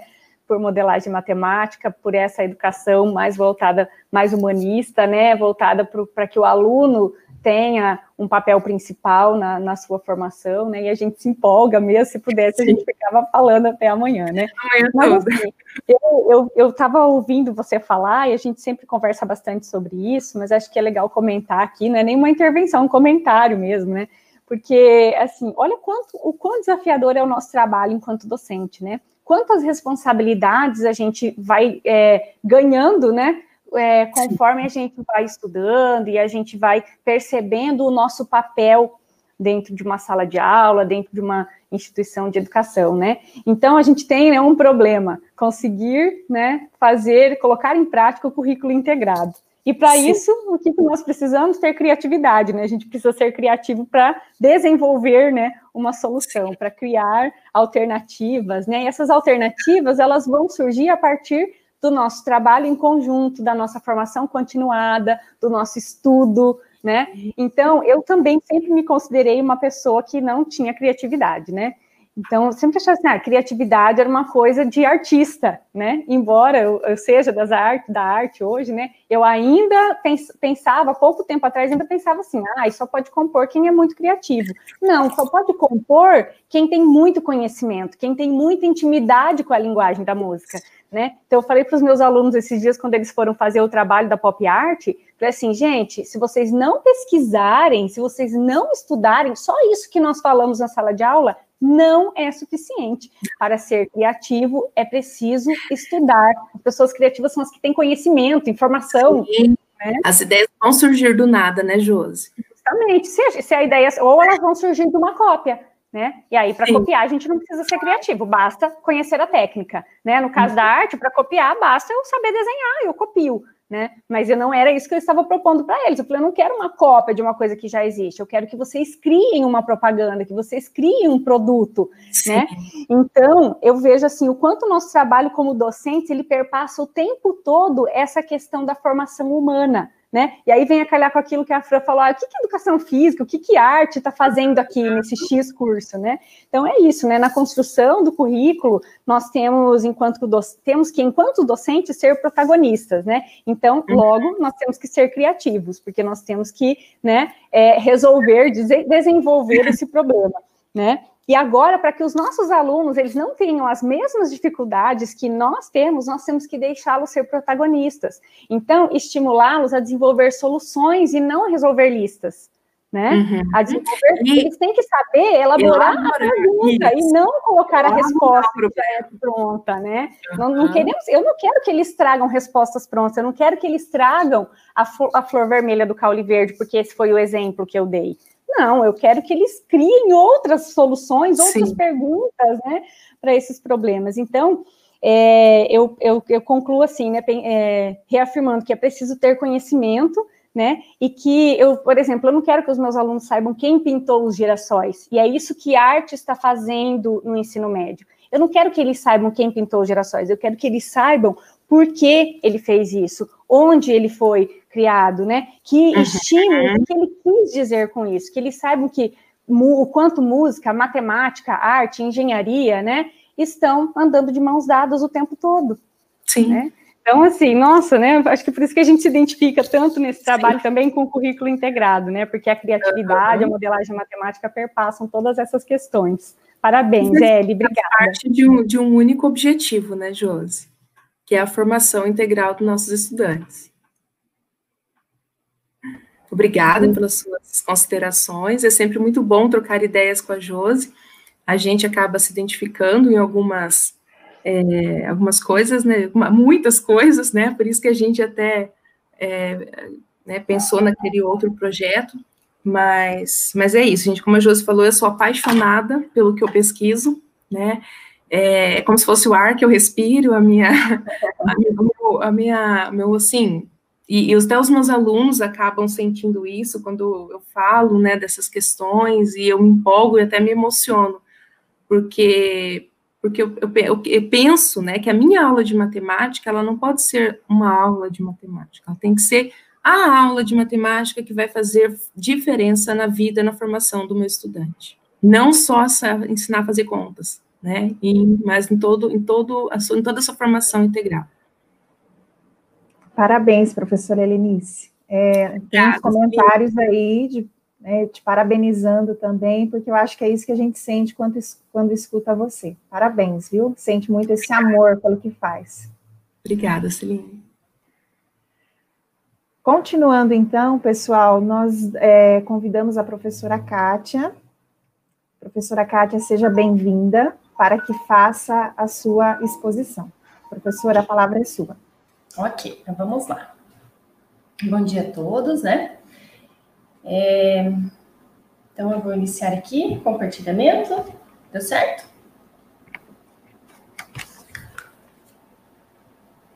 Isso, ok. Então, vamos lá. É, então, a minha pesquisa, que no, uma das minhas pesquisas, né, que desenvolvo aqui no, no Instituto, ela é intitulada Aprendizagem Significativa, Mapas Conceituais, Estudo Teórico e Utilizações no Ensino de Ciências, né.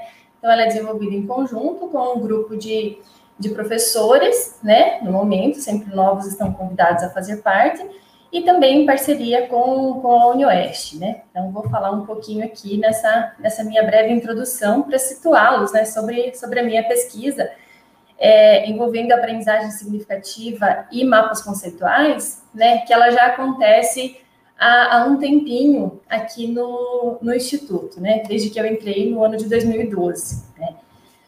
É, então, como eu disse, né, ela é uma pesquisa desenvolvida em parceria com a UniOeste Campus Toledo, né?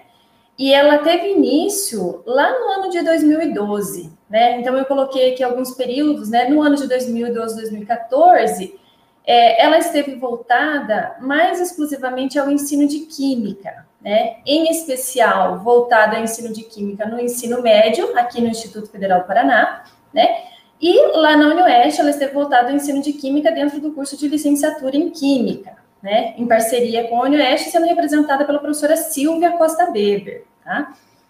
É, então, essa pesquisa, ela esteve amparada a atividades, ela esteve voltada, né, a atividades dentro do ensino de Química, é, fazendo uso, então, dos pressupostos da teoria da aprendizagem significativa, utilizando o recurso mapas conceituais é, dentro do desenvolvimento de unidades de ensino potencialmente significativas. Então, nesse período, ela aconteceu ali voltada mais em específico para o ensino de química.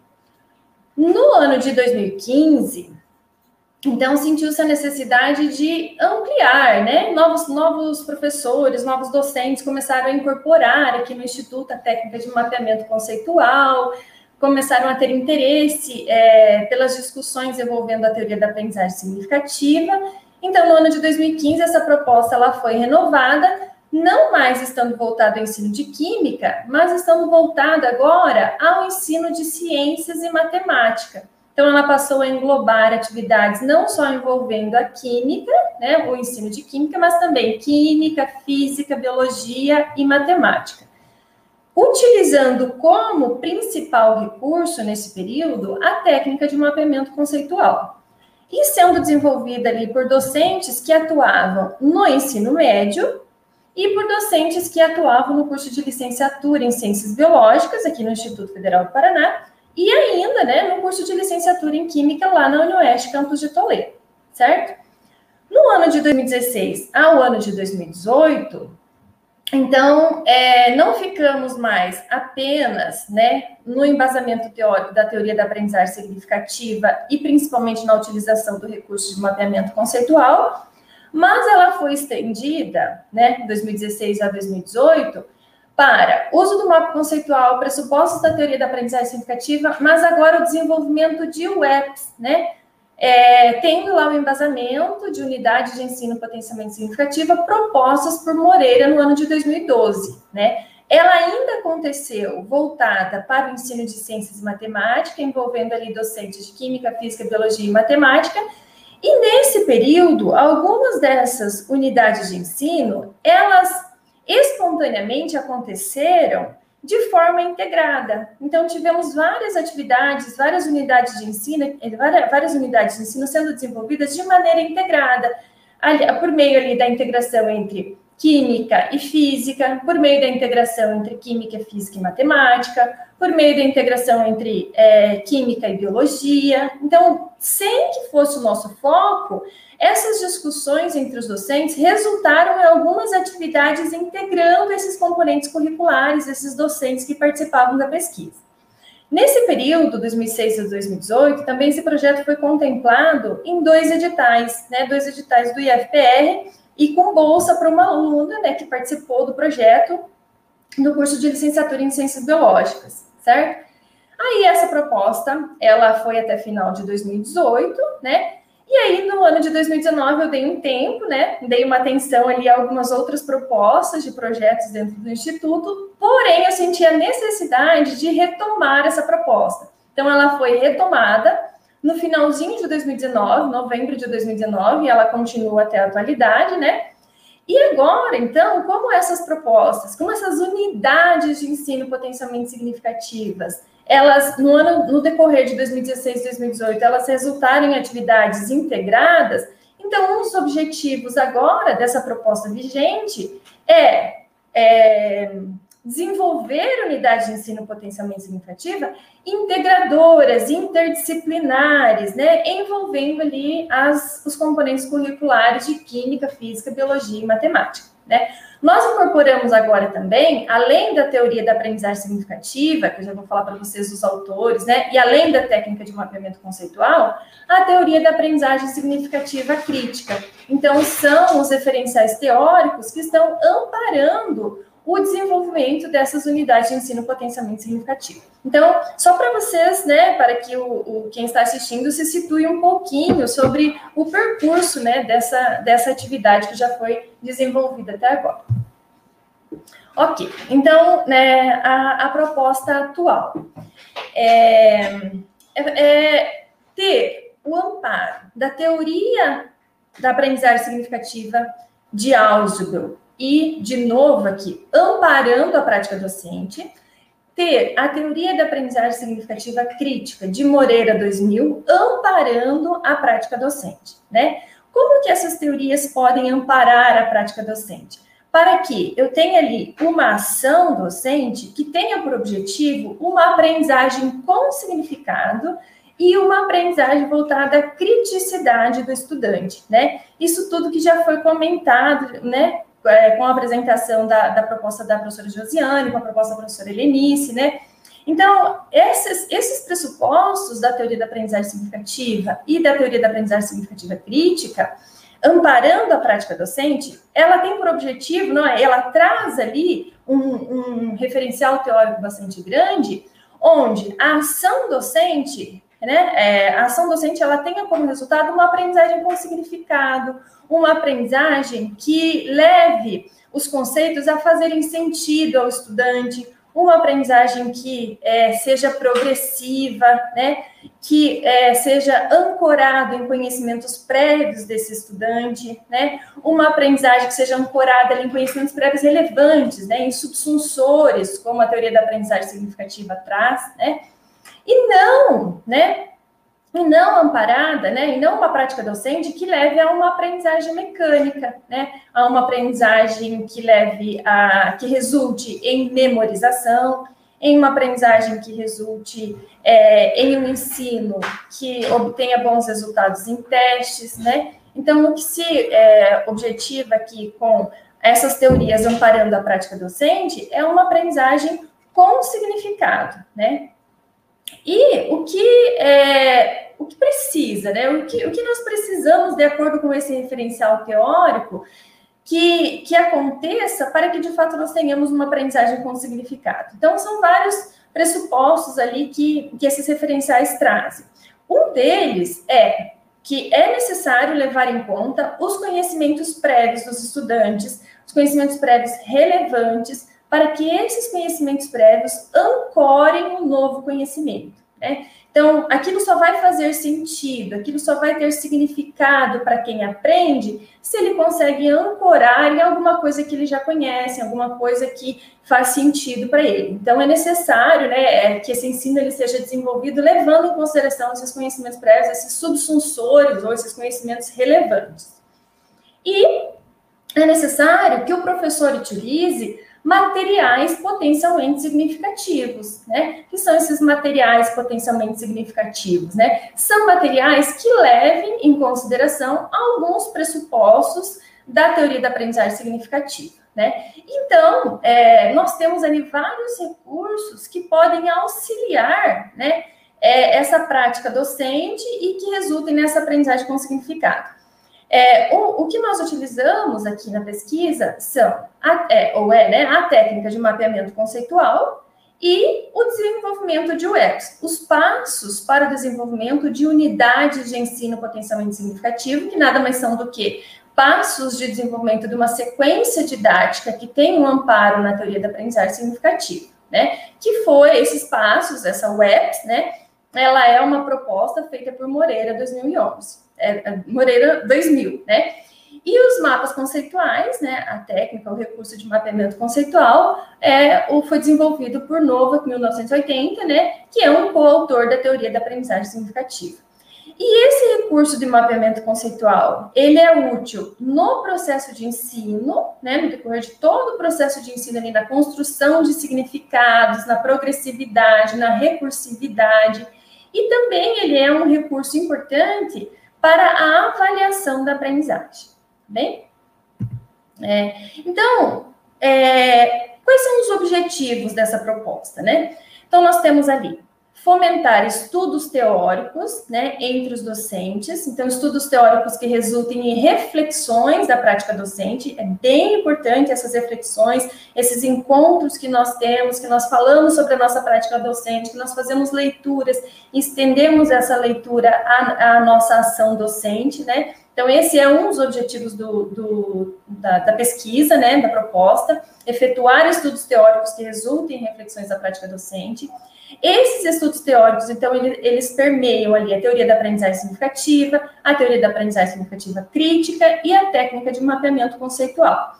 Todos esses, todas essas, essas leituras vão embasar ou vão amparar o desenvolvimento, então, de unidades de ensino potencialmente significativo, né? Então, eu é, é, desejo-se ter ali uma proposta que seja potencialmente significativo e que possa resultar em uma aprendizagem com significado.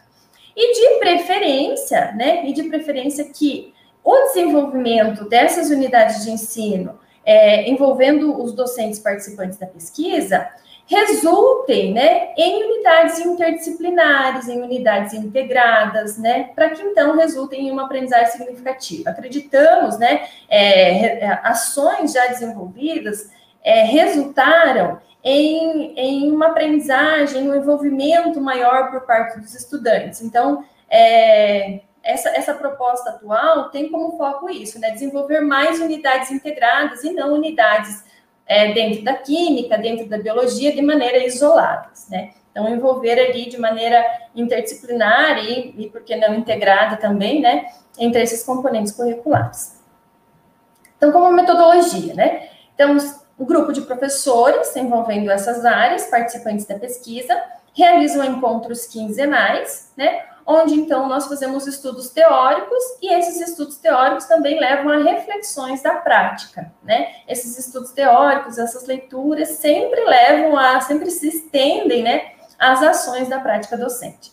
E aí, após a leitura, após reflexões, né, a proposta é desenvolver em conjunto, por meio desses encontros, né, desenvolver em conjunto ali unidades de ensino potencialmente significativo para serem desenvolvidas na ação docente, né? E nesse, nesse desenvolvimento das unidades de ensino, além de outros recursos, né, é, pretende-se também, pretende-se é, utilizar a técnica de mapeamento conceitual. Não somente, mas uma das ferramentas que é, é incorporada essa unidade de ensino, potencialmente significativo, é a técnica de mapeamento conceitual, tá? Ok.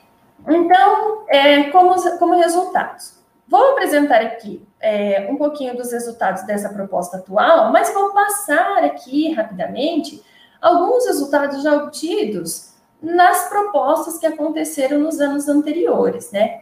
Então, a proposta atual é a proposta que teve início lá em novembro de 2019 e que segue até, é, até a atualidade, né? Então, nos meses de novembro e dezembro, nós iniciamos lá com os nossos encontros quinzenais. É, no mês de novembro, então, nós conseguimos manter ali uma certa regularidade. O mês de dezembro, então, devido às diversas atividades docentes que surgem com o fechamento do ano, então, nós tivemos alguns encontros mais espaçados, né? Aí, nós retornamos com esses encontros no mês de março, que seriam as ações, né? As ações do ano de 2020. Aí, no mês de março, nós fizemos dois encontros e tivemos a pandemia. Então, até deixei um espaço aqui entre o mês de março e o mês de agosto, onde nós ficamos ali perdidos, sem saber o que fazer, né, sem saber é, como nos encontrarmos, né, como, como efetuar esses encontros, se nós dávamos uma atenção a, a essas leituras ou se nós dávamos uma atenção, né, é, as, as atividades de ensino, né, que apareceram ali. Então, teve um tempo ali em que a pesquisa ela ela ficou ali, né, somente com pequenas discussões, né, é, em, em, WhatsApp, sem encontros efetivos. Então, eu coloquei ali como mês de março ao mês de agosto como uma lacuna né, nessa proposta de, de pesquisa aqui, tá? Mas no mês de novembro, dezembro, março e agosto, nós efetuamos estudos, alguns estudos, algumas leituras, algumas discussões nesses encontros que de fato se efetivaram, né? E agora, então, nós retomamos, né, é, a partir de agosto, com encontros quinzenais. O que, que, nós estudamos até o momento, né? Nós estudamos um pouquinho sobre as correntes psicológicas, nós estudamos um pouquinho sobre a visão interacionista social de Gall, os lugares comuns da educação de Schwab, né? E que é, o novo aqui acrescenta lá, né, a avaliação também como lugar comum da educação, as teorias dos campos conceituais de Verneau, a teoria da aprendizagem significativa de Ausubel e Nova, que sempre tem coisas a retomar, a estudar, a aprofundar, né? É, então, foram os estudos, né, envolvendo essas temáticas que já foram realizadas na proposta atual é, algumas ações, né? Então, nós desenvolvemos ali uma ação que foi um seminário sobre mapeamento conceitual com os estudantes da licenciatura em Ciências Biológicas, né?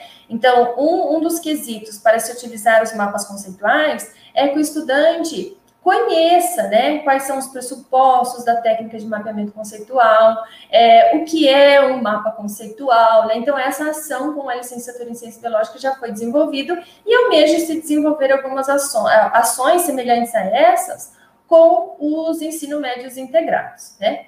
E também, uma das ações que está sendo desenvolvida, né, é o desenvolvimento de um artigo para publicação, e esse artigo que está, que está sendo estruturado ali para ser enviado à revista, ele é resultado do desenvolvimento de um TCC da estudante da licenciatura em Ciências Biológicas que participa do projeto desde o ano de 2016, né, e que foi bolsista nesses dois editais que foram contemplados e que hoje é nossa estudante da, da pós-graduação em Ciências e Matemática, tá? Ok. É, também, é, nesse período, né, houve ali algumas tentativas, né, de, de, de ações, né, é, com, por meio dessas aulas remotas, né? Então, utilizei ali a técnica de mapeamento conceitual com os alunos nessas atividades de ensino remota. Sei que a professora de física também fez uso da técnica de mapeamento conceitual. Desenvolvemos uma, uma proposta integrando ali, né, é, a química e a biologia. Então, tenho aqui foto, né, de uma das atividades onde, onde os estudantes desenvolveram o mapa conceitual, apresentaram, né, então, foi uma das ações e que é um resultado das discussões e das reflexões que acontecem nesses nossos encontros é, quinzenais, né? E anteriores também, lá desde, desde novembro, dezembro e março, né? Então, são esses os resultados é, da proposta atual, né? Estudos teóricos sobre essas temáticas, a ação do seminário para divulgar a técnica de mapeamento conceitual e estamos desenvolvendo o um artigo para publicação do trabalho da estudante que participa, que é integrante do, do, do projeto, certo? Nos anos anteriores, nós tivemos várias ações que foram desenvolvidas com os estudantes, né? Então, eles construíram um mapa conceitual na, no componente curricular de Química, eles construíram né, o, os mapas conceituais no componente curricular de Física, né? Nós desenvolvemos algumas atividades nos anos anteriores, que são essas atividades, né, que eu disse que aconteceram meio que espontaneamente, de forma integrada. Então, aqui é uma atividade é, que ocorreu de maneira integrada, né, interdisciplinar, envolvendo a química, a matemática e a física, né, bem legal. Foram desenvolvidas aqui algumas atividades utilizando a técnica de mapeamento conceitual com os estudantes da licenciatura em Ciências Biológicas, né, Aqui outros mapas conceituais foram desenvolvidos, os estudantes apresentaram, né? Todas é, propostas derivadas desses estudos, dessas discussões, dessas reflexões que acontecem, né? E aqui algumas publicações, né? Então, no ano de 2019, aquele período ali em que o projeto ficou é, sem estar protocolado no COPE, na verdade, não deixou de ter ações sendo desenvolvidas, né? Nesse período, nós tivemos é, dois artigos publicados, desenvolvimento de dois artigos que foram submetidos, aceitos e publicados, né? Um na revista Dinames e um na revista Experiência do Ensino de Ciências, né? É, entre todas as ações que já foram desenvolvidas desde o início do projeto, né, nós tivemos participação e apresentação de trabalho no Encontro Nacional da Aprendizagem Significativa no ano de 2018, no Encontro Internacional de Aprendizagem Significativa no ano de 2017, onde levamos dois trabalhos, né, nós participamos também, no ano de 2016, do sexto encontro de aprendizagem significativa, participamos do quinto encontro nacional de aprendizagem significativa no ano de 2014, participamos e levamos trabalho no encontro latino-americano de aprendizagem significativa, né? No ano de 2013, também do encontro latino-americano de aprendizagem significativa, né? Dois trabalhos ali. Participamos, levando trabalho no Congresso Paranaense de Educação em Química, o CPQ, né? Então, no decorrer da, da, dessa pesquisa, que teve início lá em 2012, né, nós divulgamos também, né, todas as ações que foram desenvolvidas aqui em trabalhos sendo publicados, né? Ok, então, como considerações finais, é, o que, que eu posso dizer aqui, né? Que o quanto a pesquisa ela é importante.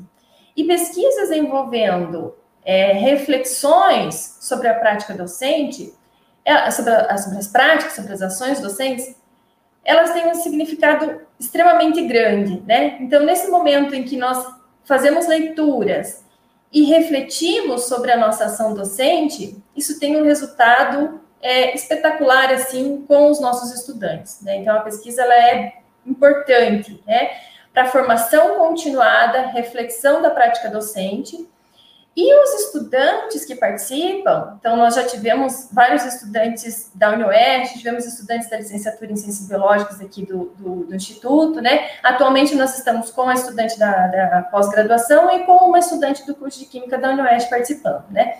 Então, como essa participação dos estudantes também possibilita a eles vivenciarem experiências que vão além do contexto de sala de aula, né? Então, eles participam ali de reflexões, né, da prática dos docentes participantes, contribuem, né, contribuem com, com essas reflexões numa visão de estudante, né? Então, mostra ali como ensino e pesquisa são essenciais e se complementam como instrumentos de ensino também. Então, são estudantes do curso de licenciatura, são estudantes que serão é, futuros docentes e que estão participando né, desse processo de estudo e de, e de reflexões. Acho que era isso. Vamos ver se eu fui, se eu me fiz, é, fui clara aqui. Mas é isso a minha pesquisa.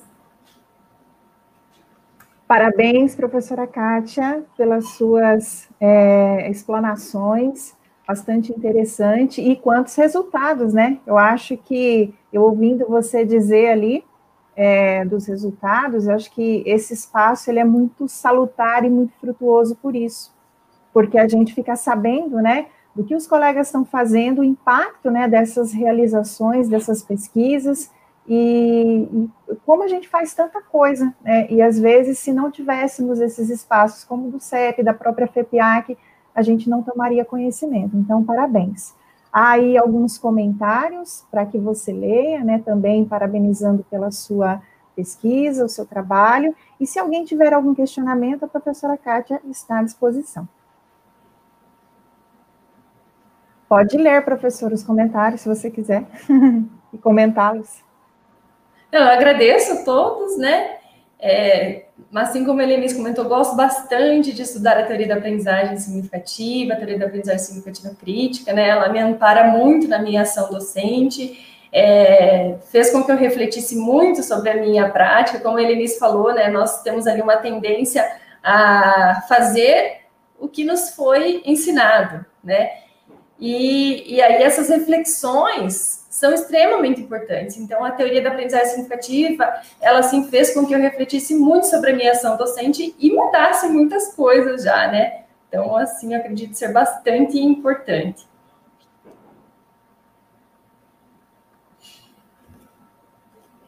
Acho que. Uh, Celina, não estou te ouvindo.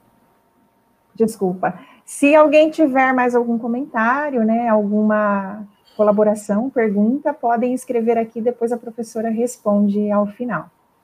Muito obrigada, professora, parabéns mais uma vez. Obrigada, Celina.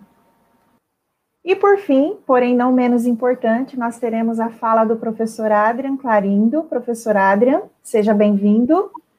A palavra Oi, é sua. Obrigado, beleza? Oi, pessoal. Eu vou tentar falar rapidinho, também tem esse mal de falar um montão, né? É... Pessoal, eu vou, eu vou comentar com vocês a minha, a minha, meu caminho até aqui de pesquisa e para onde eu estou indo agora. Né? Eu estou numa certa crise existencial teórica, é uma coisa interessante, até vamos, vamos, vou, vou, vou, vamos mostrar esses caminhos. Eu estudo a internacionalização através da cultura, através da literatura, dessas, dessas partes mais culturais da coisa mesmo, né? E com um foco em língua inglesa, através da língua inglesa, né, que é a língua que eu, que eu lido. Então, eu comecei a estudar e fazer alguns projetos no sentido de descobrir o que os brasileiros veem uh, a si mesmo e como os brasileiros se enxergam através da da, dos olhos de estrangeiros, principalmente né, na questão Brasil-Estados Unidos, Estados Unidos-Brasil. Por que é, Brasil e Estados Unidos? Porque num dos, dos, meus estudos eu cheguei a algumas conclusões sobre um colonialismo que ainda acontece mesmo depois uh, das colônias não mais existirem, que é um colonialismo cultural. Uh, e aí os Estados Unidos isso domina muito grandes partes do, do país e eu fui descobrir, fui descobrir uh, fui pesquisar como que isso se dava, né? Por que, que isso se dava, por que, isso acontecia dentro do nível cultural. E encontrei muitas coisas. Assim. Aí a gente poderia falar um tempão sobre isso. Mas, uh, e aí eu fui, através da literatura, buscar quem que nós conseguiríamos, né, nas traduções para os Estados Unidos, ou para a língua inglesa em si, né, da, do, do, das obras brasileiras, né, como que isso chega até lá, e como que as coisas chegam até aqui. E o que, que eu fui descobrindo nessa, nesse, nesse momento? Que o Brasil, muitas vezes lá fora e aqui também, é visto numa uma certa crença de uma forma paisagística, como se fosse uma paisagem. Aquela frase do Nelson Rodrigues já dizia isso, né? O, para, o Brasil é uma paisagem. No, em que sentido isso? No momento em que os brasileiros, em geral, não, não em tudo, né? contando com o texto do José Murilo de Carvalho, no, no, com, é, o nome do texto é Motivo Edênico aqui no Imaginário Social Nacional, né? motivo edênico no sentido de, da palavra vir de Éden, do paraíso. Então, nós achamos que o Brasil é um paraíso no sentido de uh, natural, de belezas naturais, de coisas naturais. E nas minhas pesquisas em livros uh, como Casa Grande Senzala ou uh, Raízes do Brasil, todos esses livros aí históricos e sociológicos, eu encontrei frases assim sobre o Brasil. Né? Olha, no Brasil, se plantando tudo dá, ou seja, a natureza é boa, a terra é boa, só o homem que não presta. É, então, mas o homem não presta. Nós temos essa uma, uma ideia nesse sentido. E nas pesquisas sobre o orgulho brasileiro, a coisa natural chega muito antes do que o caráter nacional. Né? Olha, o, o, a nossa parte boa é a parte natureza, é as praias, são os morros, são essas coisas, e não. Aí o Machado de Assis, dentro da literatura, vai falar isso também, vai falar, olha, eu não tenho, eu fico é, um pouco reticente quanto a esse orgulho nosso, porque é um orgulho de algo que nós já encontramos aqui e não que nós criamos. Né? A gente não criou nada, a gente já encontrou tudo isso criado. Uh, eu fui também dentro da literatura no Cortiço, não sei se vocês lembram desse livro, O Cortiço. Existe lá uma grande, um grande exemplo. Né? O Cortiço é um livro que lida com determinismo. Existe um grande exemplo lá de um personagem chamado Jerônimo, e esse Jerônimo, ele, ele é um português, e todo mundo no Cortiço é corrupto. Todas as pessoas são corruptas, menos o português. O português não é corrupto, ele acorda cedo, ele trabalha todos os dias, ele volta para casa, ele é um fiel, ele é uma pessoa assim, um exemplo. Aos poucos, ele vai entrando na cultura e aos poucos ele começa a fazer pequenas corrupções. E quando ele está totalmente corrupto, o autor, Luiz Azevedo, o descreve assim: então Jerônimo abrasileirou-se, abrasileirar-se nesse sentido. Aí eu fiquei pesquisando sobre isso, sobre, esse, sobre essa ideia nossa né, de cultura. Isso vai chegar num ponto lá para vocês verem como tudo se mistura. Aí eu fui, é, comecei a pensar nessa, nessa coisa identitária nossa e fui atrás da coisa identitária no, nos Estados Unidos e em, percepções de cultura. Comecei a estudar isso e nós, uh, nessa pesquisa, eu cheguei de, dentro da literatura, fui para o cinema, que é uma coisa que eu também gosto. E aí que, que diz aí o, o, título da minha dessa minha pesquisa de hoje, né? Que é a ideia do cinema misturado, como o cinema fez, uh, criou, o, o, foi assim, talvez a principal uh, bandeira cultural dos Estados Unidos por, sobre o mundo. Então você vai encontrar na, na nas teses aí das pessoas falando sobre cinema, que o Hollywood criou uma mitologia tão ou mais forte do que a mitologia grega.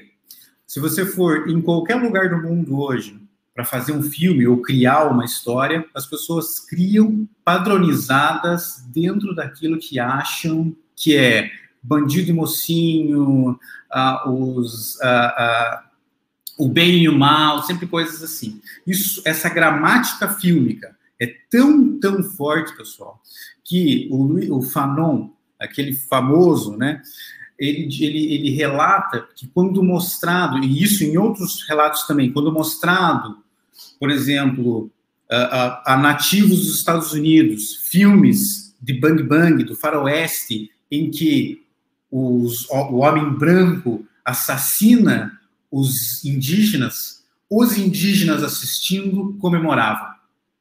Então, para você ver como isso é, é forte nesse, é, na, na, cabeça das pessoas, isso culminou-se no racismo. Isso culminou-se com um filme chamado é, é, O Nascimento de uma Nação, 1900, do início dos 1900. Esse filme é um filme como se fosse assim, uma, todo o filme hollywoodiano é baseado nesse filme na técnica, então ele assim, tecnicamente é uma referência, porém a temática desse filme é mostrado, cria-se estereótipos das pessoas negras sendo ruins e a Ku Klux Klan, aquela aquela aquelas pessoas é, é, de, de visões extremas, né? Sendo louvada como a, a, a, grande heroína do momento. Então, isso eu vou, eu vou começar a mostrar algumas imagens para vocês aqui rapidinho, que eu quero chegar num outro local ainda. Né? Toda essa pesquisa, pessoal, culminou, a, o grande resultado dessa pesquisa é uma, uma pesquisa, é, aqui vocês devem estar tá, tá, tá vendo, né? Esse é o filme do, w, do W. Griffith, o, o o Nascimento de uma Nação, né? Há algumas imagens aqui, mas eu não vou passar para vocês, né? E isso vai uh, criando uma ideia de racista, porque esse filme é passado na Casa Branca, nas na, numa certa elite, isso cria uma naturalização disso aqui, ó. Eu vou passar rapidinho enquanto eu falo, né, para vocês verem essas imagens. São imagens muito fortes, pessoal, e é o estranho fruto, porque é, é um poema de as pessoas naturalizaram, naturalizou-se tanto o linchamento de pessoas negras e, e, e nas árvores que, que, alguém foi lá e escreveu um poema chamado Estranho Fruto, que é uma música depois, né, pela Nina Simone. Vocês podem olhar e podem ver que as pessoas estão olhando muitas vezes nas fotos para a câmera, para a câmera fotográfica. Por quê? Porque todas essas imagens, muitas delas eram, acredite se quiser, usadas como cartão postal à época nos Estados Unidos. Isso aconteceu milhares de vezes. Assim. O que foi registrado e o que é muito registrado, né? E aí eu faço a comparação com o Brasil, que nós não temos tantos registros, infelizmente, de, de, de, disso aqui, né, no Brasil, de fotografias, aquela coisa toda. Ah, nos Estados Unidos foi muito mais mostrado. E aí eu fiz um trabalho, apresentei pela primeira vez uh, com a Celina, uh, sobre a representação fílmica real, né, por exemplo, 12 anos de escravidão, com a representação, com a, o fato real. E fui mostrando isso, todos os estereótipos, todas as coisas de filmes, de fases, de momentos assim. Tudo isso, pessoal, resu, uh, toda essa, essa discussão e tal e tal, o, como eu falei, uh, ele dá num resultado assim de tentativa minha de criar algo. E aí vai por dois caminhos o meu trabalho. Um caminho de criar algo que a gente consiga compartilhar culturas, e aí nós, eu e, e Carla e algumas pessoas dos IFs de, Alagoa, de Alagoas do Paraná, criamos um software e patenteamos ele, chama-se Mindshare, o software. E esse software, ele, Mindshare, em inglês, é, é o compartilhamento de mente, né, das mentes. É para a gente tentar, de alguma forma, fazer com que pessoas de fora venham ao Brasil conversar, ou pessoas em geral, né, pessoas aqui de dentro também, venham ao IF e consigamos com menor custo fazer essa, esse compartilhamento dessa mente, que ele vá no IF, por exemplo, que ele, vá no, que ele chega ao nosso campus e aqui a gente já consiga fazer com que ele vá ao campus do Foz e a algum campus do Mato Grosso, alguma coisa assim, para ele fazer isso. O grande resultado é essa patente que temos.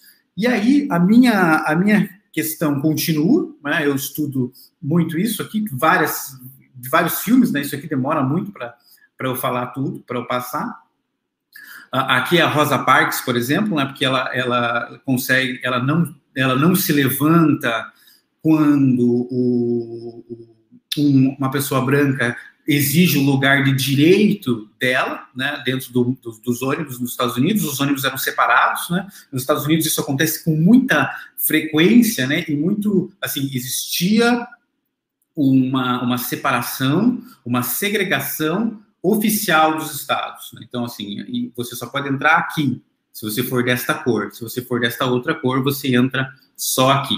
E isso, por muito tempo, aconteceu, né? Como aconteceu aqui no Brasil também, mas de uma forma muito mais velada. Uh, e tudo isso, comecei a estudar, estudar, estudar, e eu pensei assim, cara, eu vou fazer o que eu mais gosto, que é criar glossários, tradução, vou fazer uma coisa que eu vou, vou traduzir, e agora que eu, eu, eu, eu chego para os projetos de doutorado com uma tradução, estudando toda essa história racial dos Estados Unidos, né, do, do ódio televisionado que eu falei, isso aqui passa, uh, tudo, tudo, passou no cinema, né, na TV e tal, e uh, minha pesquisa foi muito mais além, assim, né? Encontrei coisas horríveis, né? Eu encontrei é, na Califórnia programas de TV nos anos 80, assim, totalmente racistas, totalmente enviesados, que passavam na TV aberta, programas de rádio, sites da Ku Klux Klan que você pode entrar lá e se, e se cadastrar, né, tal. Eu fiz, eu pesquisei tudo isso para chegar na tradução, né, uh, e aí que eu, que eu falo no resumo do meu trabalho, que a, a, entendendo a cultura é que nós podemos, a, com, essa, com essa carga cultural, fazer a troca por meio de traduções de alguma forma com mais carga crítica, né? Traduzir, por exemplo, uh, um dos meus projetos é traduzir, falar sobre a literatura brasileira atra, é, através de língua inglesa, para fazer essa divulgação. E, tradu e traduzir algumas obras de português para inglês, e traduzir de inglês para português. A primeira tradução que eu estou criando é uma tradução inédita no Brasil sobre uma moça, pessoal. Eu vou mostrar aqui rapidinho para vocês, é, se vocês me derem licença. A primeira tradução é uma tradução inédita, eu vou mostrar só um trechinho e vocês vão ver como uh, é necessário uma, uma carga cultural para se fazer esse tipo de tradução quando essas coisas não são assim sim, simplesmente semânticas. O que, que, eu quero dizer? Simplesmente com o significado das palavras. A isso equivale a isso? Não. As coisas têm todo um estudo por trás e vocês vão ver como a literatura, nesse momento, se transforma até numa coisa meio que matemática.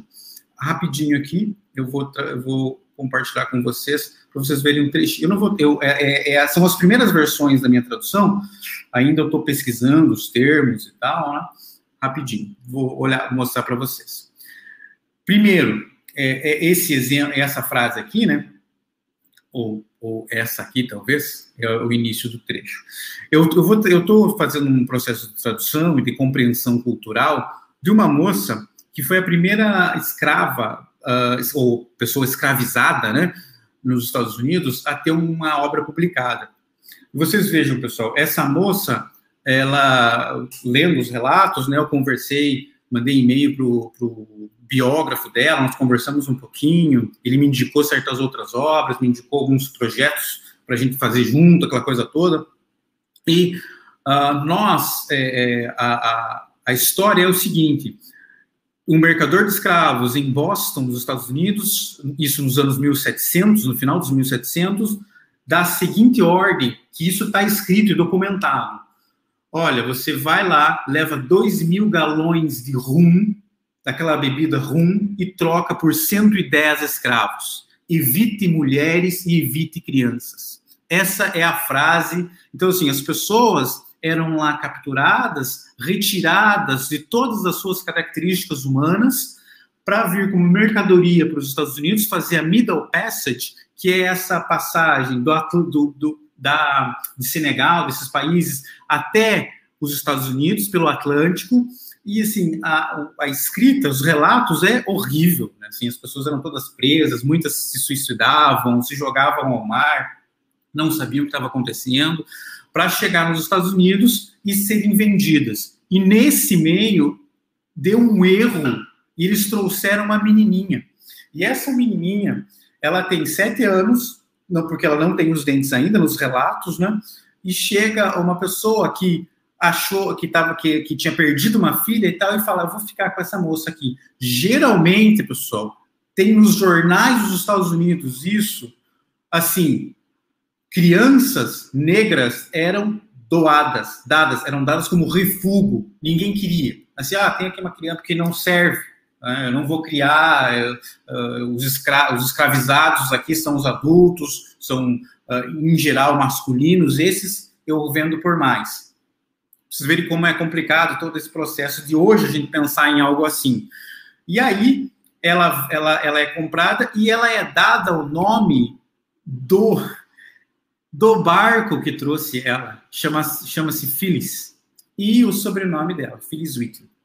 E ela escreve um, um poema assim, ah, esse primeiro verso, né? E eu vou mostrar para vocês como a tradução funciona, mais ou menos, olha.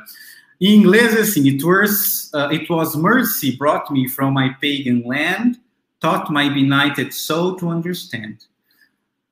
É, vocês percebam, pessoal, ela escreve, é, assim, é muito difícil perceber, na verdade, na primeira leitura, assim, né? Mas ela escreve exatamente como Shakespeare escrevia, que é sílaba forte, sílaba fraca, como se fosse o, o, a, o coração batendo, e sempre dez sílabas. Isso chama-se pentâmetro iâmbico. Eu posso contar aqui pra, com vocês. Olha, it uh, was mercy brought me from my pagan land. Dá dez sílabas. Taught my benighted soul to understand. Dez sílabas, exatamente. Para eu traduzir isso, pessoal, eu preciso contar as sílabas, preciso decidir se isso vai ser decassílabo também em português ou dodecassílabo. Geralmente a gente coloca 12 sílabas em português. Por quê?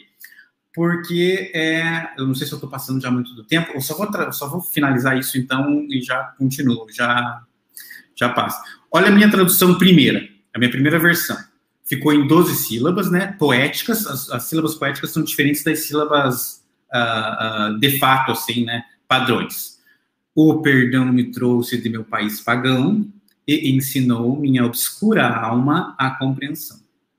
Esses é, são os primeiros versos que eu traduzi dela. Para você ter uma ideia, o, o, o, aqui ela fala assim, né? Remember Christians, Negroes, black as king, maybe refine and joy the angelic train.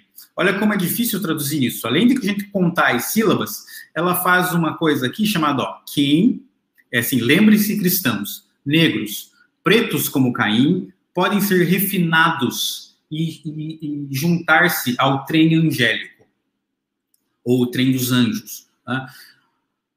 Essa palavra refinado, eu não posso tirar da minha tradução em português, por quê? Porque Cain, em inglês, que é Caim, né, que Abel e Caim da Bíblia, cane também é homófona, também tem o som de cane, de, de, de cana-de-açúcar, sugar cane, que era onde as pessoas, nas plantations, nas plantações, onde as pessoas eram escravizadas nos Estados Unidos para trabalhar lá. Então, o suco do sugar cane é muito amarronzado, assim, aquela primeira, né, aquele primeiro xarope. Por isso que ela fala assim, ela pode ser refinados, o açúcar pode ser refinado, e aí juntar-se ao trigo angélico. Numa, numa ironia de que assim, olha, vou ser refinado para ficar branco, e aí eu vou, né, para se juntar aí. É todo irônico a Phyllis Wheatley. E essa poeta, que eu estou fazendo essa tradução primeira, para o Brasil, né, que é, é inédita ainda, e nos Estados Unidos existe, né? Aqui no Brasil, infelizmente, existe só um artigo sobre ela, só um artigo que eu encontrei. Tá? E eu vou ver se a gente consegue agora fazer o projeto de doutorado, traduzi-la primeiro, né, fazer essa primeira parte da tradução, para depois fazer outras traduções do português para o inglês, para fazer e de fazer tanto uh, o processo cultural quanto a, a, a uma denúncia, né, uma denúncia teórica das coisas que aconteceram, de atrocidades que aconteceram e que são relatados através, às vezes, de versos irônicos, como essa menininha que tinha sete anos, que chegou nos Estados Unidos e aprendeu a escrever como Homero e como Shakespeare escrevia. Obrigado, pessoal. Senão eu vou, não vou parar de falar, desculpa. Obrigada, professora Adrian, pelas excelentes colocações. É, como você mencionou no início, fizemos um trabalho é, juntos, né? E, e, essa coisa da língua inglesa, seu prestígio, sua cultura e, e tudo, tudo que ela representa, né? Enquanto força política é extremamente complexo. E eu acho que problematizar isso é extremamente importante também. Nós temos aí alguns comentários gostaria que você fosse vendo, se quiser comentar alguma coisa, se alguém Muito também obrigado, tiver alguma obrigado, pergunta. Leomar. Obrigado, Leomar, obrigado, Lenice. Obrigado, Vicente. Ela tá, a pesquisa está tá, tá iniciando ainda, né? Está passando de uma coisa a outra. E assim, quando tiver mais resultados, mais publicações, eu, eu volto aqui para falar. Obrigado, viu? Beleza. Bem, é, eu acho que não temos, deixa eu verificar aqui, mais nenhum, nenhuma intervenção. Gostaria de agradecer ao professor Adria mais uma vez e de convidar aí à tela os demais colegas para nós finalizarmos então a nossa sessão. Agradecer a todos pela participação, pela né, por acompanharem o evento. Reitero, sobretudo aqueles que estão desde o início e dizer né, que nós ainda temos uma sessão de videopôsteres dos professores, é, que será realizada à tarde, mais uma sessão de comunicações que vai ser mediada pela professora Juliana Casarim à noite. Então, nós gostaríamos que vocês também, se puderem e quiserem, participem. É, é, eu menciono novamente a questão de entrarem lá, né, nos videopôsteres dos estudantes, que acho que até as 11h45 é possível fazer isso, curtir, né? É, para que a gente possa depois é, verificar qual foi o mais curtido e, e vai haver uma premiação para isso. É, tem um comentário do professor Eduardo Felipsen, né? Falando de dessa importância da abertura do espaço para manifestação dos docentes, apresentação dos seus trabalhos e para difusão, né, desse conhecimento científico que é produzido na nossa instituição, na instituição educacional de modo geral, que reflete de muitas formas na sociedade.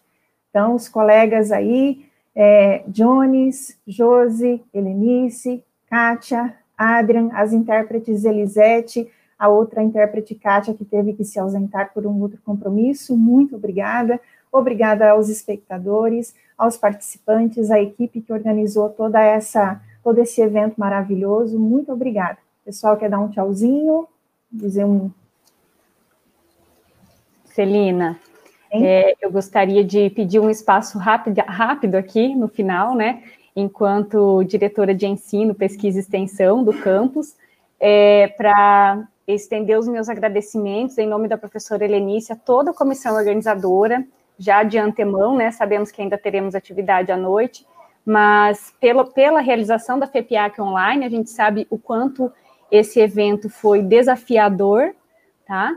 Mas especialmente, de uma maneira muito, muito especial, eu gostaria de agradecer pela organização do nosso primeiro CEP, né? Como o professor Felipe colocou ali, há tempos esse era um sonho que a gente já vinha conversando e, e assim, sempre, né, com aquela aquele medinho, né? Ai, será, né? Ah, a gente vai representar os nossos trabalhos. Ah, e é isso, gente. Esse espaço foi muito enriquecedor e ainda, né? Será à noite ainda teremos mais apresentações à tarde, mas assim, o quanto esse espaço nos aproxima, apesar do isolamento social. Né? O quanto é importante nós vermos como os nossos projetos, enquanto docentes desse campus, enquanto servidores em geral desse campus, estão interligados. Né? Aí nós podemos perceber o quanto a integração não está tão distante assim daquilo que a gente já faz. Né? Eu comentei há pouco com a Kátia ali, né? Como, olha como os nossos projetos se interligam, se relacionam, tá? Então, gente, eu tenho que, eu quero agradecer muito e que a gente possa assim ter muitos outros espaços onde nós, enquanto servidores desse campus, possamos compartilhar nossas experiências, nossas angústias, nosso trabalho, nossas pesquisas, extensão e enfim, tá bom? Ensino, por que não, né? Relatos de experiência, tá? Isso tudo enriquece o nosso trabalho e a nossa instituição como um todo. Então, obrigada mesmo e parabéns a essa equipe organizadora aí, sensacional. Obrigada. Então, mais uma vez, muito obrigada a todos, obrigada pela organização, pelos que assistem, isso é muito importante, né? Mostra realmente a, a, a relevância disso tudo. E foi ótimo, gente. Muito obrigada, boa tarde e até uma próxima.